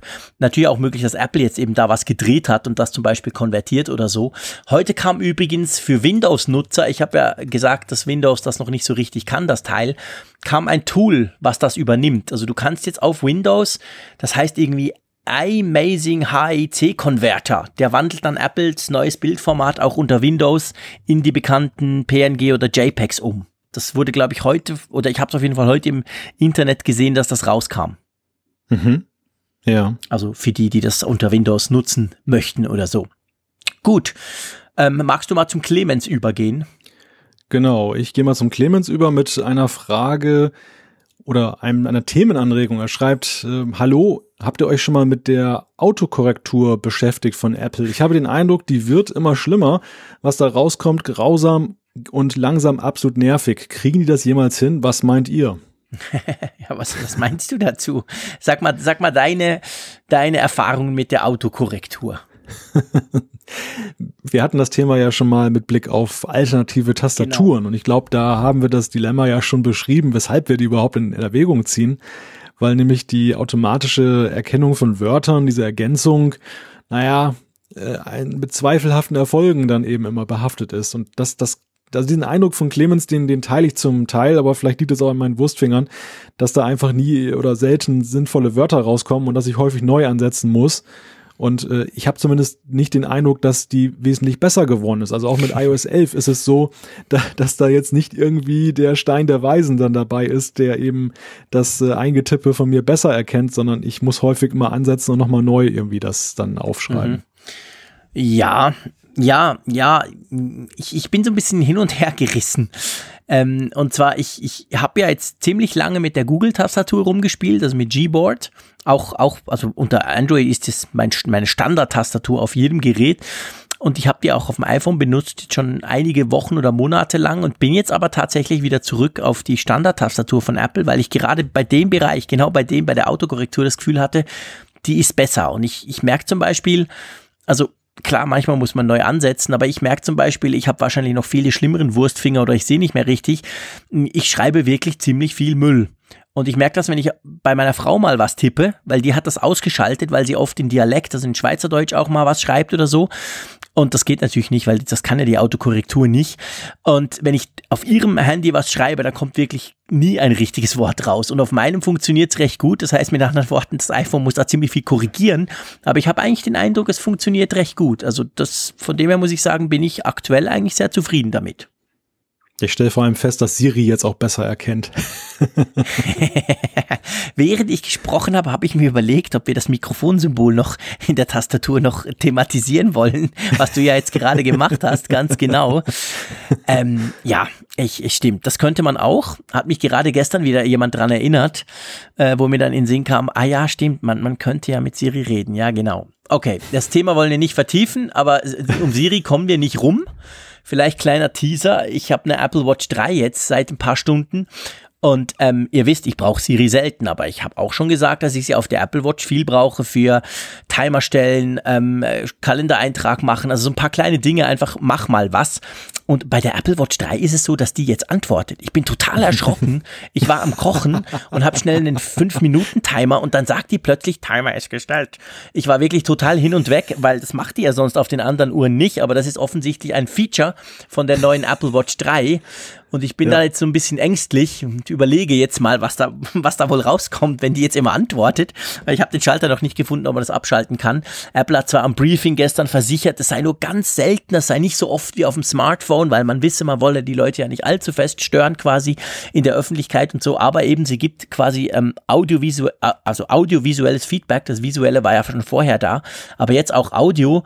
Und es ist wahrscheinlich sogar relativ praktisch, weil da muss ich nicht nochmal auf die Uhr gucken, ob sie es gemacht hat, sondern ich kann es quasi einfach mal in den Raum sagen und danach gibt sie Feedback. Also du siehst, ich beschäftige mich schon so ein bisschen mit Siri. Aber du, das können ja, wir dann mal in einer eigenen Siri-Folge noch diskutieren. Ja, aber du, du kennst ja meine Meinung. Wir haben ja auch in der letzten oder vorletzten Folge darüber gesprochen, über meine Faszination da für dieses Sprachfeedback. Mhm. Und ich, ich werde auch bestärkt, zum Beispiel aktuell durch unseren Hörer Gregor aus, der, aus Österreich, der auch dann mir gleich ein Video dann hat zukommen lassen, wo ich dann auch mal das in Aktion sehen kann. Und da war ich dann auch ganz begeistert. Also ich, das wäre, das wäre für mich mehr als LTE ein Grund, die ah, okay. Apple Watch Series 3 zu ja, kaufen. Das kann also auch die, die nicht LTE-Version. Also die ist auch quasselfähig. Ich kann ja auch mal ah. ein Video machen, wenn du möchtest. Sehr gerne, sehr gerne. Okay, alles klar. äh, irgendwo im Süden am Strand soll Siri mal was übers Wetter sagen. Ja, das mache ich. Dann schicke ich dir das. Ich, ich bin gespannt. Ich bin gespannt gespannt. Ich, ich mach mal weiter mit dir. Ja, genau. Geht auch nochmal um das Thema Kameraformate. Wir hatten ja beim letzten Mal beschrieben, wie man einstellen kann, dass jetzt eben auf Hive und HEVC gesetzt wird statt JPEG mhm. und MP4. Und er präzisiert das nochmal ein wenig. Er schreibt, zu den neuen Formaten gibt es zwei Einstellungen. Die eine liegt unter Kameraformate. Hier wird eingestellt, ob das Format überhaupt verwendet werden soll. High Efficiency für Bild und Video. Das hatten wir beim letzten Mal erwähnt. Und die zweite Einstellung, die ich jetzt persönlich auch noch nicht jetzt kannte, in dem Zusammenhang zumindest, liegt unter Fotos. Hier ganz unten auf Mac oder PC übertragen. Hier ist standardmäßig automatisch eingestellt. Heißt, dass beim Übertragen an andere Systeme die neuen Formate verwendet werden, wenn die Systeme es lesen können. Also iOS 11 und macOS High Sierra. Ansonsten bleibt es nämlich bei JPEG oder eben MP4. Wird auf Originale behalten gestellt, wird tatsächlich nur im neuen Format übertragen und beim Versenden per E-Mail und beim Hochladen ins Netz wird seiner Erfahrung nach immer JPEG MP4 verwendet, egal welche Einstellung vorgenommen wurde. Ich muss ja zugeben, dass meine Lockerheit beim Moderieren dieses Podcastes auch daher kommt, dass ich weiß, dass unsere Hörerschaft so clever ist, dass wenn ich Mist erzähle, sie das in aller Ausführlichkeit und total professionell dann immer zu gerade rücken wird. Also mit langer, langer Rede, kurzer Sinn, dir herzlichen Dank. Das ist super, das war mir gar nicht bewusst. Werde jetzt gleich mal gucken, was ich eigentlich eingestellt habe. Vor allem das mit Originale behalten und automatisch ist natürlich spannend. Ja, coole Sache, genauso funktioniert's. Jetzt wissen wir mehr. Ähm, gehen wir mal zum Mifmaf. Und zwar schreibt er zum iPhone 10 und 8 und vor allem zur Apple Watch. GPS, auch GLONASS und Galileo fähig. Und dann schreibt er aber die LTE Watch, kein Empfang bei 3G und Edge. Stimmt das? Nein, das stimmt natürlich nicht. Darf ich das beantworten? Ich habe ja, das vorhin nämlich nachgeschaut. Also 3G ist ja UMTS, das ist ja das gleiche. Und das gibt's ja schon seit mehr als zehn Jahren. Und das ist so, dass die Apple Watch, also die LTE-Version der Apple Watch 3 hat natürlich 3G drin. Aber sie hat kein Edge, das stimmt. Also dort, wo du kein UMTS hast, also die Zeit noch quasi vom ersten iPhone ganz, ganz früher, dann kannst du damit nicht ins Netz. Es braucht mindestens UMTS, sprich gleich 3G, das ist das gleiche, oder eben natürlich 4G LTE, aber ähm, alles, was drunter ist, gibt's nicht. Bei uns ist es in der, so, so in der Schweiz, dass dieses äh, Edge sogar schon abgeschaltet wird bei den ersten mhm. Providern. Mhm. Also es dürfte in nächster Zeit sowieso komplett verschwinden. Genau, das ist nämlich ein ganz wichtiger Punkt, den du ansprichst. Es ist ein zweischneidiges Schwert mit Edge und dem zugrunde liegenden GSM-Netz. Denn in Europa sind da die Länder sehr unterschiedlich unterwegs. Ich glaube, in Norwegen oder zumindest irgendwo in Skandinavien haben sie auch schon das Netz abgeschaltet oder sind drauf und dran, das zu tun. Und dann stellt sich die Frage natürlich auch gar nicht mehr, dass du ein Device hast, was es unterstützt, weil das Netz gar nicht mehr da ist. Aber in Deutschland zum Beispiel ist es eben noch so, du hast eben noch einige Flecken und ich habe das immer mal wieder auch bei meinem iPhone gesehen. Da sehe ich dann dieses kleine hässliche E und äh, das weist mich darauf hin, dass dann der Mobilfunkempfang ziemlich schlecht ist und äh, das aber zumindest zumindest Edge dann zur Verfügung steht. Und dort ist natürlich, dort äh, ist die LTE Watch dann taub. Ich muss jetzt natürlich extrem aufpassen in einem Podcast, der im Moment in den iTunes Technologie Charts sowohl mit der letzten Folge wie auch mit dem, mit dem Podcast an und für sich ganz, ganz weit vorne ist, irgendwas Böses über die Deutschen zu sagen. Aber es wundert mich natürlich schon. Also ich muss dir ehrlich gesagt sagen, dass dieses kleine böse E habe ich seit Jahren nicht mehr gesehen auf meinen iPhones. Von dem her gesehen, ähm, ja, Okay, spannend. Ja, ja gut, ich könnte jetzt natürlich mehr. böserweise natürlich auch die Frage stellen, wie viele Male passt die Schweiz in Deutschland rein, aber Ja, du, du hast völlig recht, natürlich, klar. Ist ja auch ein kleiner, aber feiner Unterschied. Nichtsdestotrotz will ich auch nicht das Engagement der, der Schweizer schmälern, sich um neue Technologien oder um, nee, um fortschrittliche Technologien verdient zu machen, denn es ist ja auch zum Beispiel so, auch beim Ausbau des Kabelnetzes bewundern wir Deutschen ja gerne mal die Schweizer, die da ja. doch ein bisschen offensiver unterwegs gewesen sind, als die Deutschen es lange waren. Es wird ja nachgeholt. Aber es ist in der Tat so. Also es gibt hier immer noch viele Funklücken, wo man sich echt wundert. Da, es wird über 5G geredet und es, äh, 4G ist ja nun auch schon Standard und trotzdem gibt es immer noch diese Löcher. Mhm. Ja, aber ist das der Grund, warum man eine Apple Watch noch mit Edge ausstatten sollte? Ich finde nicht. Nein, ich finde eigentlich auch nicht, definitiv nicht. Die Frage, die sich natürlich schon stellt, und ich bin jetzt mal gerade am Surfen da hier und versuche gleichzeitig zu sprechen, das kann nur schiefgehen, nämlich beim, beim iPhone, also das iPhone ähm, 8 nehme ich ja mal an, ist LTE-mäßig so, ah, da haben wir es so. Also da haben wir ganz viele Bänder und ja, tatsächlich, da gibt's noch GSM Edge. Und zwar genau in mhm. einem Modell, im Modell A1863 und 64. Das ist wahrscheinlich das, was, was wir hier kriegen. Da ist das noch drin. Aber es gibt andere Modelle, wo das dann tatsächlich schon fehlt. Na, im 1897 ist auch noch drin. Also auf jeden Fall, man sieht, es gibt ja verschiedene Modelle mit verschiedenen LTE-Bändern. Alles zusammen sind es ja dann, glaube ich, die 50, die sie da ganz stolz immer wieder bringen. Aber das heißt nicht, dass alle in allem auch drin sind, je nachdem, wo, wo man das einsetzt oder in welchem Markt. Aber auf jeden Fall, GSM ist natürlich noch drin. Und was ja der MIFMAF auch geschrieben hat, zum ersten Mal ist nämlich beim iPhone 8 und beim iPhone 10 auch Galileo drin. Das sind doch, das ist hm. doch das europäische GPS, oder? Ich wusste, ja, ich wusste gar nicht, dass das schon funkt. Doch, doch, das ist, das ist schon, in Betrieb. Ah, okay. Ja, also es ist, glaube ich, noch nicht vervollständigt, also aber es ist soweit ähm, operabel, dass man es einsetzen kann. Wobei ich allerdings nicht äh, das jetzt gelesen habe, dass der Chip das tatsächlich kann. Also diese Information habe ich versucht zu verifizieren, ist mir nicht gelungen. GLONASS auf jeden Fall. Das ist ja das russische GPS. -Pendant. Das steht auf Apple, wenn du auf technische Daten gehst, also jedenfalls auf der Apple Schweiz Seite steht Ortungsfunktion, Assisted GPS, GLONASS, Galileo und QZSS, was immer das auch sein mag. Also von dem her ist da Galileo tatsächlich drin.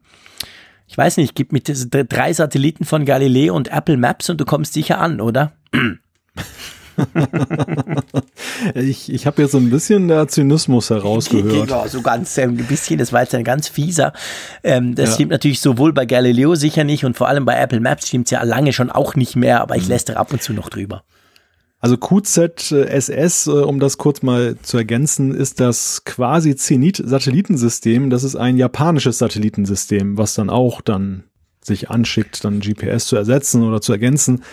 Also grundsätzlich muss man ja sagen, es ist ja überaus erfreulich, dass es ja mittlerweile so viel Redundanz am Himmel ja, gibt. Stimmt dass äh, egal jetzt welche auf welchen Satelliten das jetzt draufspringt, aber das das erhöht natürlich dann die Verfügbarkeit. Ja, vor allem weiß man ja nie so recht beim Trump, welchen Knopf er wieder drückt und wenn er seine seine GPS Satelliten, die ja im in den Händen des amerikanischen Militärs sind, wenn er die mal wieder umprogrammieren mag, bin ich eigentlich ganz froh, wenn ich noch GLONASS, das ist ja glaube ich das russische, gell, und eben Galileo von der EU hab ähm, ja, da müsste das eigentlich klappen. Das ist eine saubere Funktion und danke, dass du QZSS erklärt hast. Das zeigt nicht nur, dass wir schlaue Hörer haben, sondern auch einen schlauen Mitmoderator.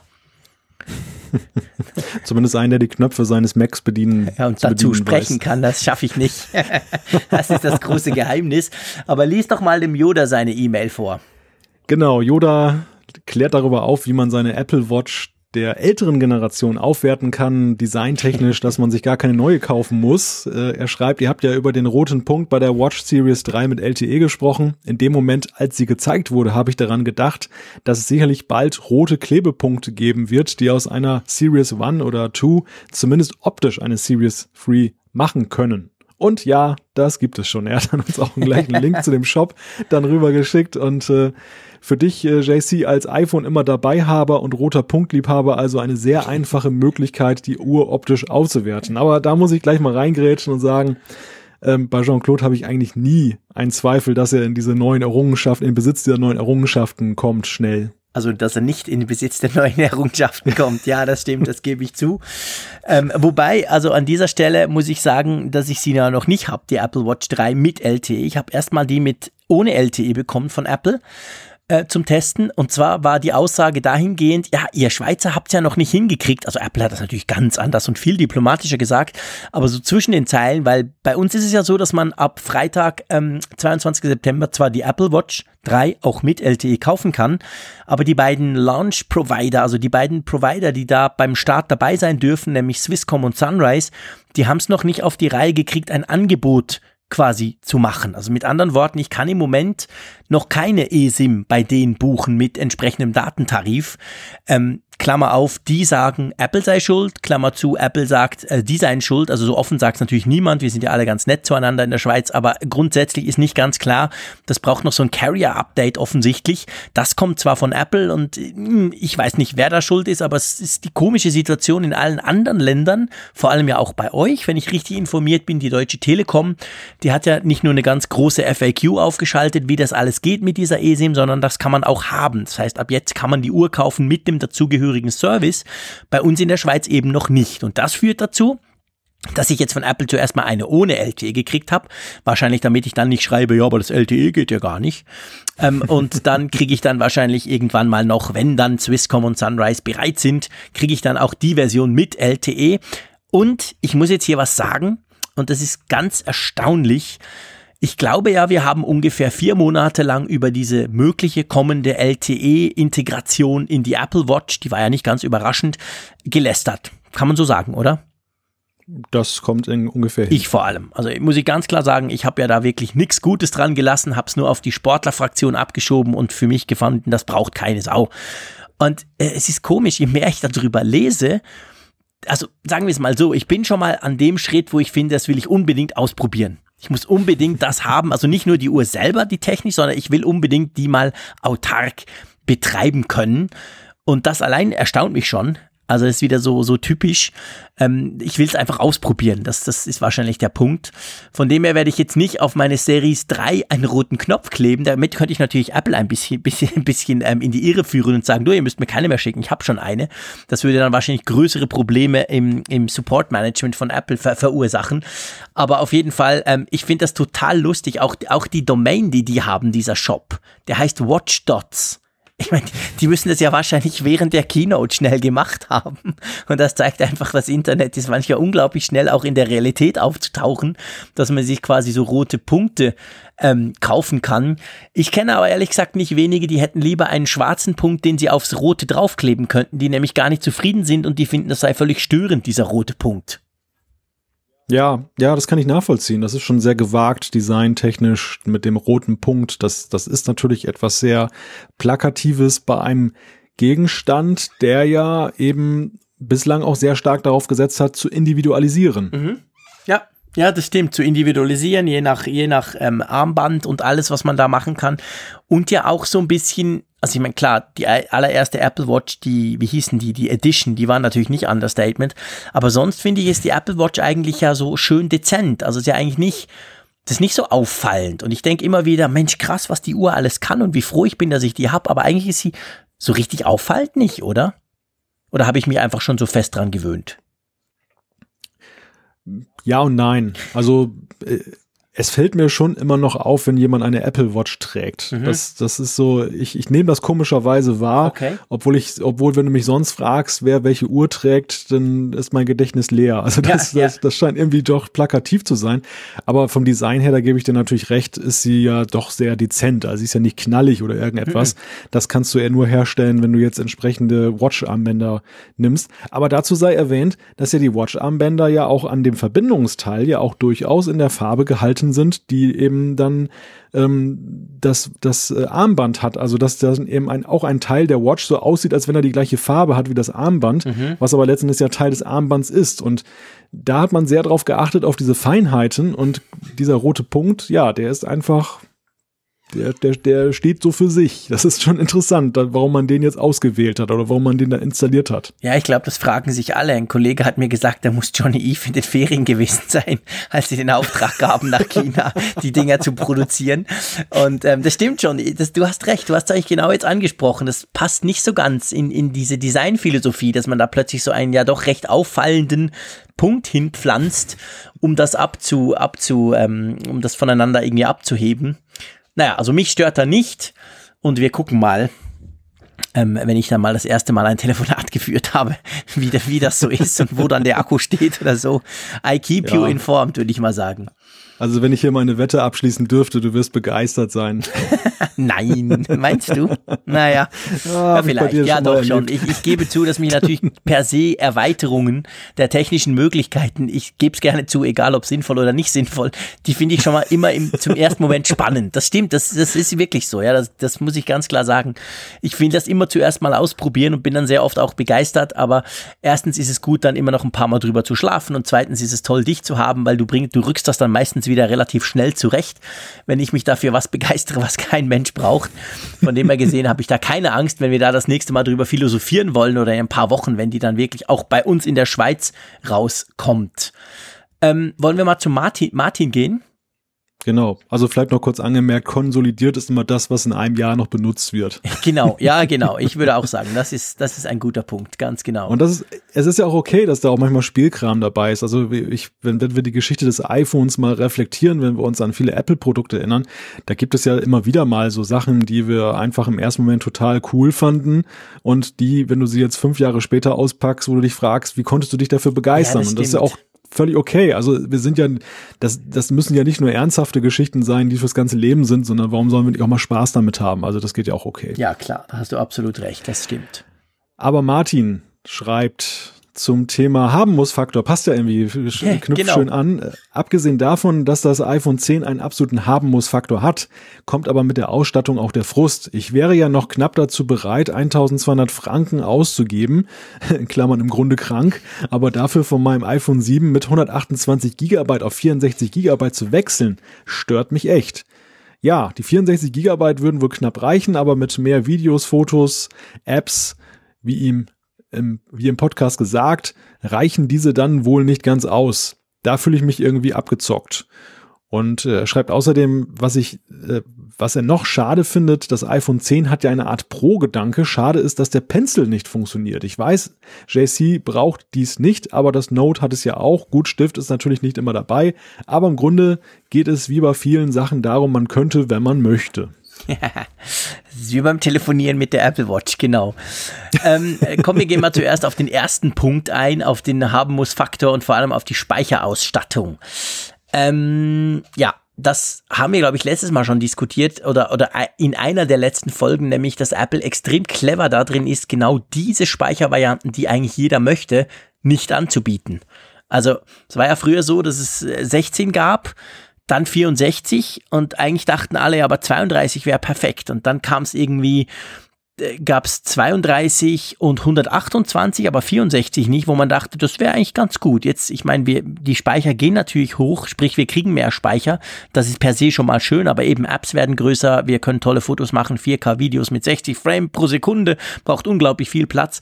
Und jetzt haben wir 64 und ähm, eigentlich 128 wären cool, aber es gibt nur 256. Also das ist schon das ist eigentlich schon eine fiese Masche, oder? Sicherlich. Also es ist schlau auf der, auf, oder aus der Sicht von Apple.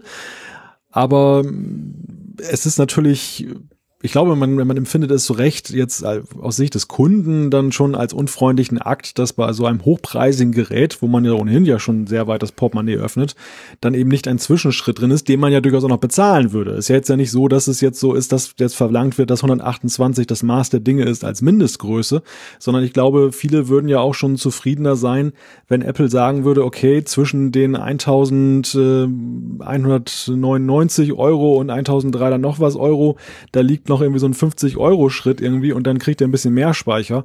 Und das, glaube ich, ist einfach äh, da über dieser heiligen Grenze so ein bisschen ungeschickt gewesen. Mhm. Also da, da tiefer kann man es machen, aber hier wäre es vielleicht sensibler gewesen, da noch vielleicht diese 128 Gigabyte einzuräumen, oder? Ja, absolut. Also das, das sehe ich, das sehe ich ganz genau gleich wie du, weil ja, das ist wirklich ein großer, ein, ein großer Schritt und es kostet einfach wirklich viel. Und der Schritt ist eben eigentlich ein bisschen zu groß. Und das ist so, wie es Apple eben leider immer macht mit den Speichervarianten, dass sie quasi den, das, das, das untere Einstiegslimit, so schön das ist, dass das jetzt, jetzt immer hochrutscht, aber das untere Einstiegslimit ist in der Zeit, wo es eben dann angeboten wird, eigentlich gerade ein bisschen zu knapp. Es ist nicht unbedingt total völlig unbrauchbar, aber es ist halt einfach jetzt so ein bisschen äh, zu wenig. Und dann quasi das nächste ist eigentlich viel zu viel. Und das dazwischen, was wahrscheinlich sinnvoller wäre, das gibt's dann nicht. Ja, aber wollen wir noch zum Pencil kommen? da freue ich mich schon drauf. äh, vielleicht wer jetzt noch nie Apfelfunk gehört hat und denkt, warum lachen die da, der muss wissen, dass ich ungefähr zum Pencil das gleich innige Verhältnis habe wie zu Siri. Ich brauche beide selten bis nie. Beim Pencil ist es noch schlimmer, den brauche ich wirklich definitiv gar nie. Ähm, er möchte jetzt quasi das iPhone 10 mit, dass man das mit dem Pencil auch entsprechend bedienen kann. Jetzt mal, bevor ich was drüber rante. Was würdest du davon halten? Du bist ja einer, der auf dem iPad Pro ab und zu zum Stift greift. Du wirst lachen, ich halte jetzt gerade den Pencil hier in der Hand, aber das ist eigentlich nur so eine Printredakteur-Attitüde, dass ich einen Stift in der Hand halten muss. Sehr schön. ähm, gemischte Gefühle habe ich bei diesem Gedanken. Also einerseits äh, ist es natürlich schon bedauerlich, dass der Pencil so ein Alleinstellungsmerkmal des iPads geblieben ist, aber das ist genauso wie umgekehrt 3D Touch ja auch dann eben ein Alleinstellungsmerkmal des iPhones wiederum geblieben ist und nicht auf dem iPad ist. Also da sind wirklich so zwei Welten. Ähm, praktisch gesehen äh, ich, also der, der, der Vergleich mit dem, mit dem Galaxy Note äh, hinkt, glaube ich, mhm. weil der, der Stift ist ja nun ungleich kleiner und der Pencil, den ich ja nun hier gerade in der Hand halte, das ist ja schon ein ziemliches Kaliber. Also ich weiß jetzt nicht wirklich, wie praktikabel das ist, den Pencil, selbst wenn man ihn dabei hat, äh, ob das nicht ein bisschen albern aussieht, wenn man mit dem riesen Stift auf seinem iPhone da rumkritzelt. Das würde wahrscheinlich gar nicht funktionieren. Also äh, technisch müsste man natürlich noch eine Digitizer-Schicht oder da müssten wir halt noch technisch ein bisschen was tun, aber ähm, das würde auch rein größenmäßig nicht zusammenpassen, weil es stimmt natürlich, wahrscheinlich hat der Martin schon das eine oder andere von mir gelesen oder ich habe es auch schon gesagt, ich bin ja beim Galaxy Note tatsächlich recht Fan von diesem kleinen Stift. Das liegt aber auch daran, auf der einen Seite, dass man ihn immer dabei hat, das ist natürlich ein Hauptpunkt, der steckt halt im Gerät und wenn ich Lust habe, ziehe ich mal dran, da kommt er raus. Und das andere aber, ich möchte da Apple nicht zu nahe treten, aber man merkt halt schon bei, bei Samsung, bei der Note-Reihe, seit Jahren, seit sieben Jahren jetzt, ähm, entwickeln die diesen Stift weiter und die Funktionalität, die dieser Stift bietet. Und das ist wirklich, das Gerät ist auf, also das Gerät und der Stift, die gehören in dieser Gerät, bei, bei dieser Note-Reihe untrennbar zusammen. Und da finde ich jetzt nach sieben Jahren sind wirklich ein paar ganz clevere, für mich recht brauchbare Funktionen rausgekommen, die mich eben auch zum Stift greifen lassen, obwohl ich das sonst nie mache. Und ich gebe es gerne zu, so wie ich arbeite, so ein bisschen ein Text, Texttipper und Audiofiles rumschieber, ähm, da habe ich einfach nach wie vor beim iPad Pro für mich noch nicht so wirklich was rausgefunden, wo mir der Stift helfen würde. Im vollen Wissen aber, und das gebe ich auch gerne zu, dass ich die Funktionalität natürlich wahrscheinlich nicht annähernd begreife und gar nicht weiß, was man alles damit machen könnte. Aber von dem her gesehen, ja. das ist so ein bisschen der Unterschied zwischen dem Smartphone-Stift beim Note, den ich tatsächlich nutze, und zwar relativ häufig, und dem beim iPad, den ich nie nutze. Aber ich glaube, da bist du sowieso ein bisschen exotisch unterwegs, dass du überhaupt da differenzierst. Also ich erlebe das immer eher so, dass Pencil-Nutzer sowieso eine andere Philosophie haben als diejenigen, die eben lieber was mit der Tastatur eintippen. Mhm. Dass es eigentlich so Welten sind. Mhm. Also einfach Nutzungsmentalitäten. Der eine mag eben die Stifteingabe und dann mag er sie egal auf welchen Geräten und es gibt eben auch diejenigen, die egal wie groß das Gerät ist, nicht dafür zu begeistern sind. Und ähm, dementsprechend sind das sowieso zwei Lager. Was natürlich ein Argument wäre zu sagen, dass ein Stift jetzt beim iPhone 10 egal wie groß oder klein er ist, nett wäre oder sinnvoll wäre gegenüber den Vorgängermodellen, das liegt natürlich eben, oder das Argument ist, dass das eben ein größerer Bildschirm ist, dass mhm. eben das Display ja nun bei insgesamt kleinerer Bauform, aber ja größer ist als das derzeitige iPhone Plus ja. äh, Display. Und ähm, ein Stift macht ja eigentlich erst Sinn ab einem größeren Display, weil ansonsten wird es wirklich zu sehr Miniaturgefrickel. Ja, das ist ein Argument dafür, aber du hast es ja benannt, das technische Argument und ähm, dann, dann dem gegenübergestellt die potenzielle Nutzerschaft. Ich glaube nicht, dass sich das rechnet. Ja, ich glaube auch. Also ich glaube definitiv, das ist natürlich technisch gar nicht so einfach. Also muss man ganz klar sagen, das ist nicht, das ist nichts, was du einfach mal so schnell einbaust. Auch Samsung hat da ziemlich lange dran, auch wenn sie ein bisschen eine andere Technologie verwenden als Apple beim iPad Pro. Bei, bei Apple ist es ja so, dass der Stift selber intelligent ist, also darum muss man ihn ja auch laden. Ähm, bei, beim Galaxy Note ist der Stift selber an und für sich blöd. Das macht, wird alles durch eine Digitizer-Schicht auf dem Screen äh, quasi erkannt und gemacht. Ähm, aber ja, also auf jeden Fall mh, hm, wie gesagt, ich kann auch nicht genau erklären, warum ich es beim Note brauche und beim iPad nicht. Ich brauche es für die Bedienung, ich brauche es zum Text markieren zum Beispiel, finde ich unglaublich praktisch. Das wiederum kann ich auf einem größeren iPad eben problemlos auch mit meinem Wurstfinger machen. Beim, beim, beim, beim Smartphone eher weniger. Also es, es ist so ein bisschen unterschiedlich. Ich gebe dir recht. Was ich nicht mache, ist schreiben. Also von dem her das, was wahrscheinlich die meisten mit dem Stift machen, das mache ich nicht, weil ich hatte schon in der zweiten Klasse eine Sauklaue und das haben die Lehrer nie geschafft, das zu verändern und das wurde definitiv in den letzten 40 Jahren nicht besser. Also von dem her gesehen, ähm, schreiben bin ich froh, wenn ich tippen kann, weil da kann ich es nachher noch lesen. Von dem her ist das für mich gar kein Thema in Bezug auf den Stift. Aber ja. wollen wir zum Abschluss noch ein kleine, eine, eine Mail vorlesen und dann bewerten und diskutieren, wo sich einer so richtig echt übers iPhone aufgeregt hat? ja, auch diese Zuschriften haben wir bekommen. Genau, ja. Es ist ja nicht nur ähm, so ein bisschen, ja, schade, ist so teuer, aber ich kaufe es mir trotzdem. Es gibt wirklich auch Leute wie zum Beispiel den Christian, der sich echt aufgeregt hat ähm, und zwar schreibt er, meine Schlussfolgerung zur Keynote von Apple. In meinen Augen ist die Präsentation vom neuen iPhone-Gerät total misslungen. Frage ernsthaft, wer will noch ein iPhone mit Rand? Die Serie 8 ist für die meisten total uninteressant, egal was für eine Technik verbaut ist. Das iPhone X ist so teuer, dass es für die meisten unerschwinglich geworden ist und selbst für die Leute, die Geld haben, werden sich die Anschaffung dreimal überlegen. Hier hat Apple eine versteckte Preiserhöhung gemacht. Es gibt nur vier Möglichkeiten. Ähm, eins, man kauft sich ein viel billigeres iPhone 7. Zwei, man kauft sich das überteuerte X, Klammer, was sehr wenige tun werden. Drei, oder man wartet aufs nächste Jahr und hofft auf ein billigeres iPhone 9 und 9 Plus für unter 1000 Euro mit randlosem Bildschirm. Oder vier, man geht zur Konkurrenz. In meinem Fall Nummer drei, also er wartet auf nächstes Jahr mit dem iPhone 9. Ähm, Demzufolge ist meine einzige mögliche Schlussfolgerung, dass Apple das erste Mal Absatzeinbußen mit dem neuen Apple iPhone Gerät verzeichnet wird. Ich behaupte, dass wir mit Steve Jobs das jetzige iPhone 10 und ein iPhone 8 und 8 Plus mit Rahmen, ähm, also ohne Rahmen gehabt hätten. Mit den Preisen des jetzigen iPhone 7 entsprechend, sowas hätte er nie zugelassen. Äh, wollen Sie es ein bisschen auseinandernehmen? Ja. So, ähm, fangen wir mal an ähm, mal grundsätzlich mit Rand, nicht Rand, das haben wir schon ein bisschen diskutiert im letzten äh, Podcast. Das ist tatsächlich ein Problem, das Apple jetzt hat, dass sie eigentlich zwei Premium-Geräte vorstellen, aber eines sieht nicht nach Premium aus. Das merkt man ja auch gerade in den Vorbestellungen. Das dürfte ein Problem sein. Wo ich dann nicht mehr so ganz sicher bin bei ihm, ist der nächste Punkt mit den Anschaffungen, dass für die meisten unerschwinglich ist und dass niemand kaufen wird. Also ich glaube nach wie vor, dass das iPhone 10 ein riesiger Erfolg wird, auch verkaufstechnisch. Wie siehst du das? Ja, also die Anzeichen sind zumindest da, dass das ähm, große Nachfrageprobleme geben wird im Sinne von, die Nachfrage wird nicht bedient und kann nicht bedient werden und weniger, es ist keine Nachfrage da. Also ich glaube, wir werden beim iPhone 10 eine gewaltige Nachfrage mehr, haben, trotz des Preises. Und das wird eben eher den Frust erzeugen, dass man auf das Gerät bis 2018 warten muss und es nicht dann unterm Weihnachtsbaum vorfindet. Genau. Zumindest in vielen Fällen. Genau. Und das wird dann, könnte durchaus auch Absatzeinbußen dann bringen, aber eben nicht, weil die Leute es nicht kaufen, sondern weil sie es nicht kriegen, weil Apple quasi nicht liefern kann. Von dem her ja. gesehen, was die Einbußen anbelangt, da bin ich tatsächlich dann auch gespannt. Haben wir ja letztes Mal auch diskutiert, könnte durchaus passieren. Ja, das, ich meine, das ist auch eine Frage, die wir völlig unabhängig äh, diskutieren müssen, weil ähm, die die Wartezeit ist ja auch immer noch eine ein Faktor, der ja letztendlich von überhaupt von der Produktionsmenge abhängt. Das ist ja jetzt auch nicht so, dass dann eben eine eine oder welche Nachfrage ist denn groß genug, dass das schon ins Stocken kommt? Das ist ja die Sache. Ja, genau. Also wir wissen ja aus der Produktionskette, dass es ja schon irgendwie bei kleinen Stückzahlen wohl Probleme geben könnte, dass zumindest, das war jetzt glaube ich die aktuellste Meldung, ähm, sich das sogar noch etwas weiter hinzieht, dass man überhaupt jetzt mit der Vorproduktion beginnt.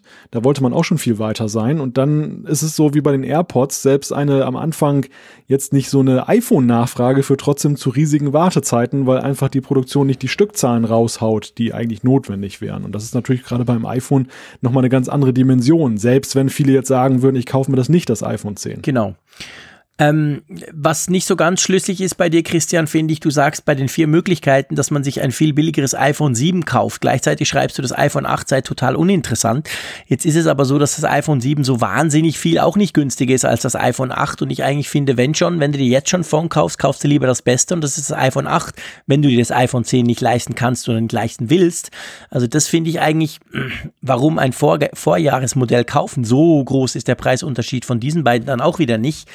Ähm, dann denke ich, die Frage, die ja geht, also man geht zur Konkurrenz, das ist natürlich eine Frage, aber ich denke nicht, dass man wegen dem iPhone 10 zur Konkurrenz geht. Das kann ich mir nicht vorstellen, weil letztendlich sind die iPhones schon immer teuer gewesen. Das ist jetzt natürlich noch eine Schippe teurer, aber gerade nur weil das jetzt noch eine Schippe teurer ist, jetzt zur Konkurrenz zu gehen, da hätte es auch letztes Jahr gehen können. Also ich glaube, Leute wechseln hin und her, das ist tatsächlich so, das stellen wir immer wieder fest, das höre ich auch immer wieder von Leuten. Ist ja auch einfacher geworden, muss man fairerweise sagen, dank zum Beispiel Spotify und Netflix, wo ich eben nicht mehr unbedingt die gekaufte Musik dann in Anführungszeichen verliere. Also es, dieser, dieser Wechsel, die passieren auf beiden Seiten. Das ist ja auch okay, aber ich habe jetzt nicht unbedingt das Gefühl, dass das iPhone 10 deswegen quasi ähm, da einen großen Wechseltrend lostritt. Oder wie siehst du das? Ich glaube auch eher, dass es mittlerweile eher zum Stillstand tendiert, mhm. dass die Leute einfach verharren und gar nichts kaufen. Genau. Und ähm, anstatt jetzt zu wechseln, da ja jetzt auch es ja auch nicht immer so die gewaltigen Argumente gibt für jeden jetzt, dass er das Neueste auch gleich braucht. Also da, die Zeiten haben sich da auch ein bisschen geändert, zumindest für einige Nutzer. Mhm. Früher waren ja wirklich übergreifend für alle. Die Kamera war einfach nicht so gut und die nächste war deutlich besser. Aber mhm. wir haben ja vorhin schon drüber gesprochen, dass ja eben für viele die Kamera eben jetzt auch beim iPhone 7 Plus schon gut war. Und dann ist sie eben beim iPhone 8 Plus besser und beim iPhone 10 ist sie dann noch besser. Genau. Aber eben nicht in solchen Schritten, dass man sagt, dass das 7 Plus deshalb dann in der Retrospektive eine schlechte Kamera war. Ja, genau. Das ist und, ja und im ganzen Smartphone-Markt merkt man das ja. Das ist bei Android ja genau gleich. Die Geräte sind so gut inzwischen und die Schritte halt dadurch nicht mehr ganz so groß wie früher, dass, dass die Leute lieber sagen, komm, ich warte noch ein Jahr oder sogar zwei Jahre. Und ähm, tut's ja auch noch, weil es war ja schon, war ja vorher schon sehr gut. Ja, also ich glaube, die größte Gefahr nach diesem, nach dieser Keynote ist tatsächlich, dass eine Zahl X verharrt und sagt, ich bin überfordert mit dieser Kaufentscheidung. Ich weiß es nicht, ob ich das iPhone 8 oder 8 Plus oder das 10 kaufen soll. Das 10 ist mir zu teuer. Beim 8 Plus will ich eigentlich keinen Rand mehr und äh, sagen, ach, ich warte mal ein Jahr ab. Ja. Ja, ja, genau. Das, das sehe ich auch so. Das könnte tatsächlich ein Problem werden. Ähm, und äh, die, die dritte Konsequenz möchte ich noch kurz mit dir diskutieren, nämlich man wartet auf ein billigeres iPhone 9 und 9 Plus mit, mit unter 1000 und dann doch mit randlosem Bildschirm. Denke ich, wird es nicht geben, oder? ja, das ist, glaube ich, so ein bisschen die Hoffnung auf den Mac Pro, die das, die da so durchscheint nach dem Motto, Apple hat jetzt hier auf ein falsches Pferd gesetzt und korrigiert den Fehler. So, so wie man ja auch beim Mac ja eben indirekt eingeräumt hat, dass man vielleicht die Interessen der Käufer so nicht richtig erkannt hat. Und mhm. jetzt will man ja eben mit dem erweiterten Line-up, mit dem iMac Pro und dem neuen Mac Pro, der avisiert wurde, von dem wir übrigens gar nichts mehr hören in letzter Zeit, aber das nur am Rande. Also, dass man auf jeden Fall da äh, ähm, dass Apple auf einem Korrekturtrip sein könnte, wird da suggeriert. Und ich weiß es auch nicht. Ich, also wenn, selbst wenn es so wäre, ich weiß nicht, ob das nach einem Jahr passiert, weil ja die Strategie, die ja auch jetzt dem jetzigen vorgestellten Geräten zugrunde liegt, die ist ja schon längst fortgeschrieben, auch für nächstes Jahr. Das heißt, wenn eine Korrektur stattfindet, dann frühestens 2019. Ja, definitiv. Und vor allem, ich, ich habe also ich habe eher dann das Gefühl, nächstes Jahr könnte man sich ja dann das iPhone 10 kaufen, weil das wird dann weiterhin verkauft werden, aber deutlich günstiger, als es jetzt ist. Das wäre zum Beispiel noch eine Alternative, die man sagen könnte, weil der Nachfolger des iPhones 10 kaum günstiger werden wird und ob nächstes Jahr schon dieser Komplettwechsel auf randlos passiert, also quasi, dass dann alles auf randlos setzt, da bin ich noch nicht so sicher. Ich könnte mir schon vorstellen, dass das vielleicht ein bisschen länger dauert und am Anfang nur so diese super teuren Premium, Premium ähm, iPhones das haben und es dann immer eben auch noch ja. die anderen gibt, die zwar nach wie vor teuer sind und gut, aber halt noch mit dem alten Design. Also ich glaube nicht, dass Apple nächstes Jahr schon den kompletten Switch machen wird. Aber dazu mal eine spannende Frage an dich, Jean-Claude, ähm, die mir gerade so durch den Kopf geht. Warum hat Apple eigentlich überhaupt jetzt noch ein Randdesign belassen? Das ist ja ganz witzig. Ich dachte gerade darüber nach, wo das Thema Android äh, zur Sprache kam. Samsung und andere sind ja wesentlich radikaler gewesen, eigentlich so radikal wie Apple es früher war, in der Frage, ein altes Design zu kippen und dann das Neue nur noch zu machen. Und Apple geht hier eine zweigleisige Strategie. Meine Frage an dich ist, ist das vielleicht auch so ein bisschen ähm, spielt da rein eben die Erinnerung, die man hat mit dem iPhone SE, wo man damals ja auch gesagt hat, so das Format, was ihr alle liebt, ist jetzt weg. Und dann äh, gab es nur noch die neuen, da wurde rumgemeckert ohne Ende und dann kam man ja doch mit dem SE raus, dass man dem jetzt gleich vorgebeugt hat im Sinne von, ihr könnt nicht meckern, wir haben alles weiterhin im Angebot. Äh, ja, also ich denke, es sind zwei Dinge. Vielleicht ganz kurz zu Samsung. Bei Samsung merkt man natürlich, dass die das über vier Jahre aufgebaut haben. Das war jetzt nicht so, dass quasi, also der Schritt den Apple jetzt macht, ist viel, viel größer als bei Samsung. Samsung hat mit dem Galaxy S6 angefangen mit einem gebogenen Seitenbildschirm. Dadurch fielen die Seitenränder fast weg. Beim S7 wurde oben und unten ein bisschen mehr abgeschnitten. Beim Note 7, das leider dann verbrannt ist, noch ein bisschen mehr und dann zack kam das 8er, wo es quasi ganz weg war. Also es war so eine, eine ganz klar, man sah, wo es hingeht, jetzt im, im Nachhinein quasi. Bei Apple ist es extrem radikal, weil praktisch gar nichts am, am Bildschirm Seitenrandverhältnis, am größten Seitenrandverhältnis verändert wurde und jetzt halt mit diesem iPhone 10 dann gleich paff alles wegfällt. Ich glaube schon auch, dass Apple sich durchaus eben bewusst ist und das ist etwas, wo ich wirklich ganz tief im Innersten überzeugt bin davon, dass wir da in einer Bubble leben, wir Techies, ich bin überzeugt, dass nicht jeder grundsätzlich, wenn du ihm jetzt mal alles weglässt, nur die Bilder zeigst, jeder gleich sagt, ich muss das iPhone 10 haben. Da bin ich einfach nicht sicher, auch wenn es mir persönlich so geht. Ich glaube, es gibt immer noch genug Leute, die sagen, ja, aber uh, Bedienung und äh, komisch und hey, ich will diesen verdammten Fingerabdrucksensor haben. Der Rand, der stört mich doch nicht, ist doch voll okay. Also ich glaube, da, da gibt der Markt ist definitiv da und der ist wahrscheinlich größer, als wir uns das vorstellen können. Und schon nur deshalb war es für Apple natürlich sinnvoll zu sagen, okay, wir haben jetzt dieses Jubiläums-Megateil, das dann auch noch super teuer ist, aber hey, wir haben immer noch unsere beste Technik auch noch im altbewährten Design. Und dazu kommt natürlich auch, dass jetzt im Nachgang, ich, das ist natürlich so, man kann natürlich so, so ein iPhone nicht einfach auf die Schnelle bauen. Auch das iPhone 8 haben sie nicht schnell in, in zwei Monaten zusammengebastelt, wo sie gesehen haben, dass es vielleicht ein bisschen schwierig wird mit der Produktion des iPhone 10s. Aber das ist jetzt natürlich ein gewisser Vorteil, weil du halt, es zeichnet sich ab, dass das 10er sehr schwierig wird zu bekommen sein in diesem Jahr und das 8er ist da, ist verfügbar, wird nach drei Tagen geliefert. Also da haben wir, haben sie natürlich selber noch ein Backup da.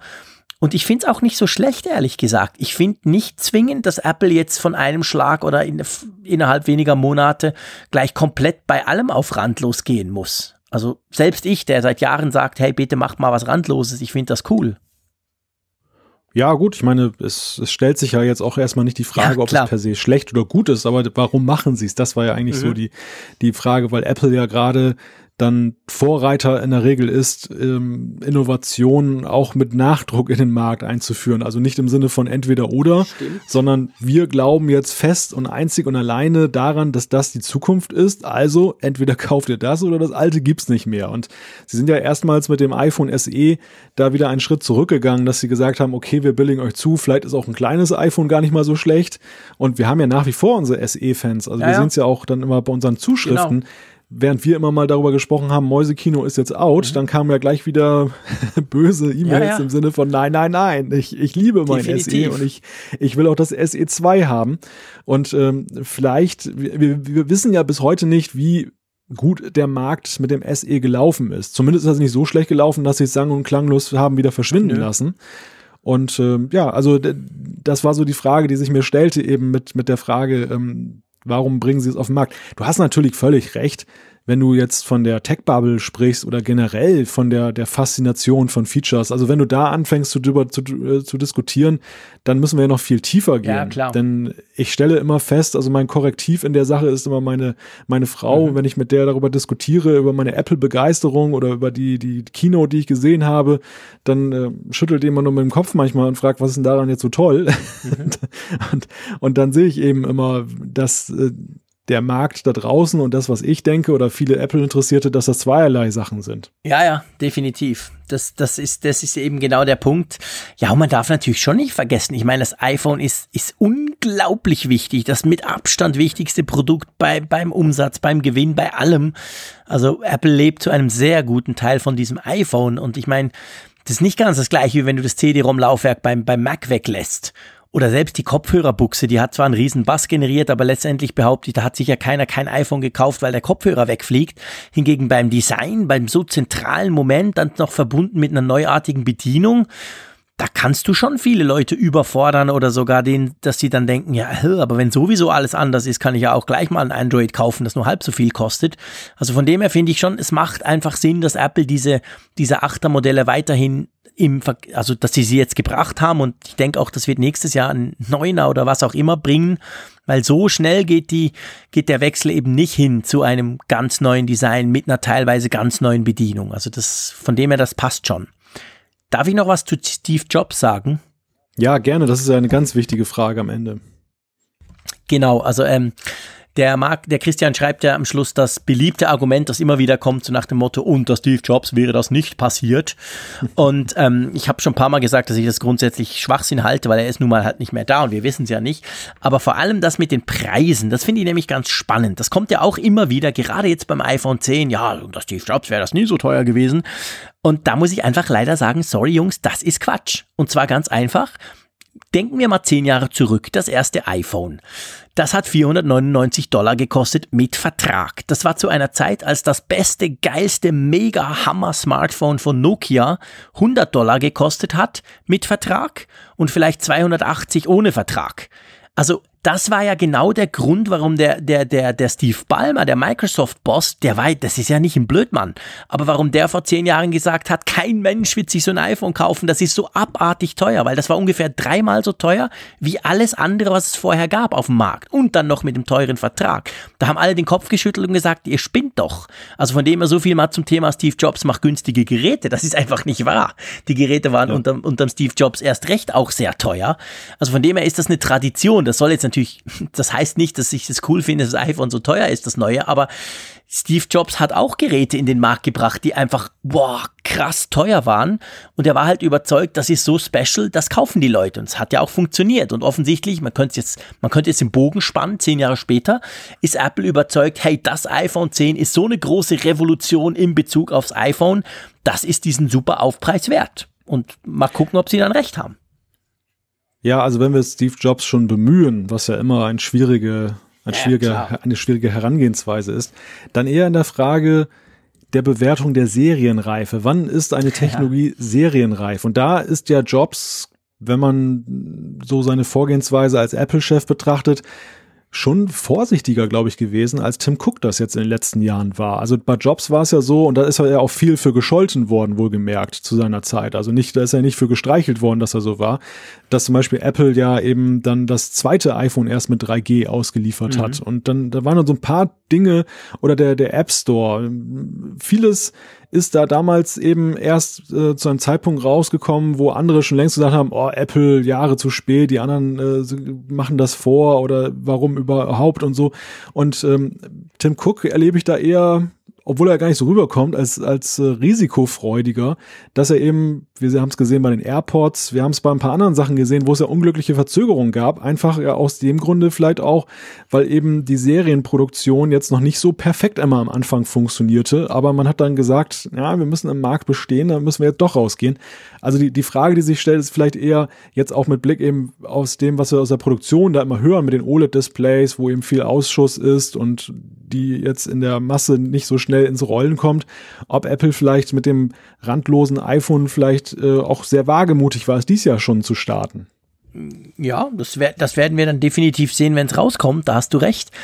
Ich meine, die Frage ist ja, das iPhone, das erste iPhone hatte ja kein 3G, also kein UMTS. Steve Jobs hat das ja auf der Bühne auch gesagt, weil da noch Akkuprobleme, also im Sinn von, das braucht viel zu viel Akku und das brauchen wir nicht und so.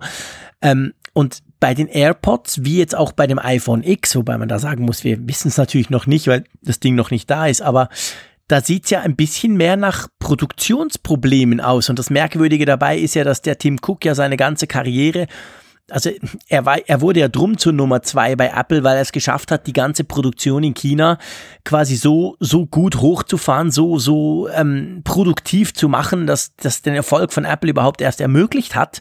Und offensichtlich genau in diesem Kerngebiet, wo er sich wirklich auskennt, scheinen da jetzt mit den letzten Produkten einige Probleme gewesen zu sein, weil ich behaupte mal, die AirPods, die funktionieren ja. Die haben auch wahrscheinlich an der vom ersten Tag an gut funktioniert. Sie konnten sie einfach nicht in genügender Stückzahl bauen.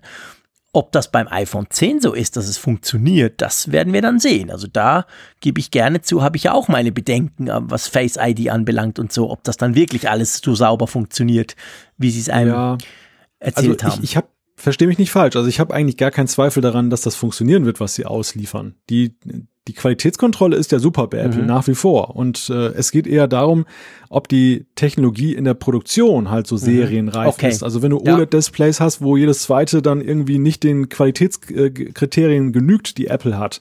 Oder bei den AirPods wird es ja auch irgendwas ja, gewesen sein. Das wird stimmt. ja nicht nur die Manpower-Frage gewesen sein, wie viele Chinesen ja. beschäftige ich. Da gibt es wahrscheinlich viele Kapazitäten, sondern wahrscheinlich gab es da auch viel Ausschuss, weil irgendwas nicht ja. so geklappt hat, dass Apple sagt, das geben wir auf den Markt. Und da ja, stimmt.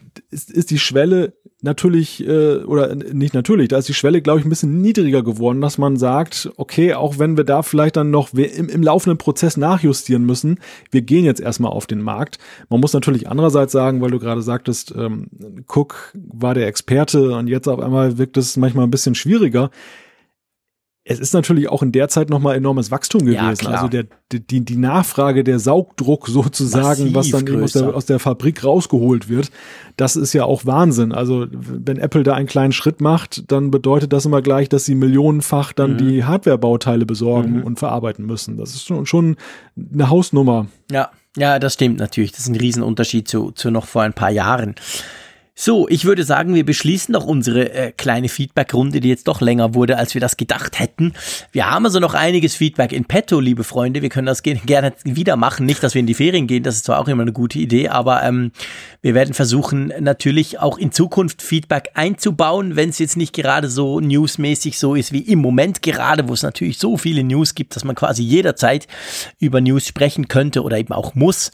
Aber an dieser Stelle trotzdem nochmal ganz, ganz herzlichen Dank an euch, dass ihr uns eben dieses Feedback nach wie vor weiterschickt, auch wenn ihr wisst, es geht manchmal ein bisschen länger, bis es dann mal im Podcast erscheint. Aber das Feedback hilft uns auch ganz klar, auch bei unserer Themenplanung. Wir sehen so ein bisschen, wo euch der Schuh drückt. Wir sehen, was wichtig ist. Wir kriegen immer wieder neue Ideen durch dieses Feedback, die dann manchmal schon früher als das Feedback an und für sich im Apfelfunk quasi besprochen werden. Von dem her gesehen ist das eine super Sache, oder?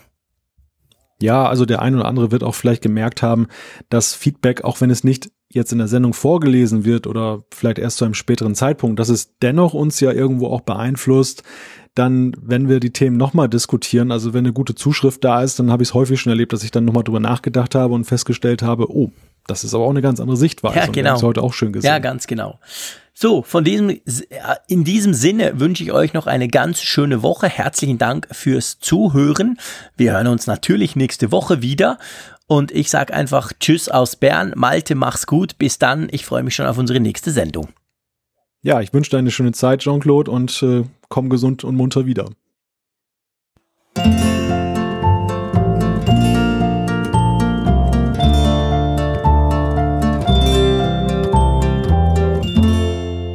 Alle Folgen im Überblick, Neuigkeiten per Push-Nachricht, Umfragen und die Hörerkarte, dies und mehr in Funkgerät, der App zum Apfelfunk. Kostenlos im App Store.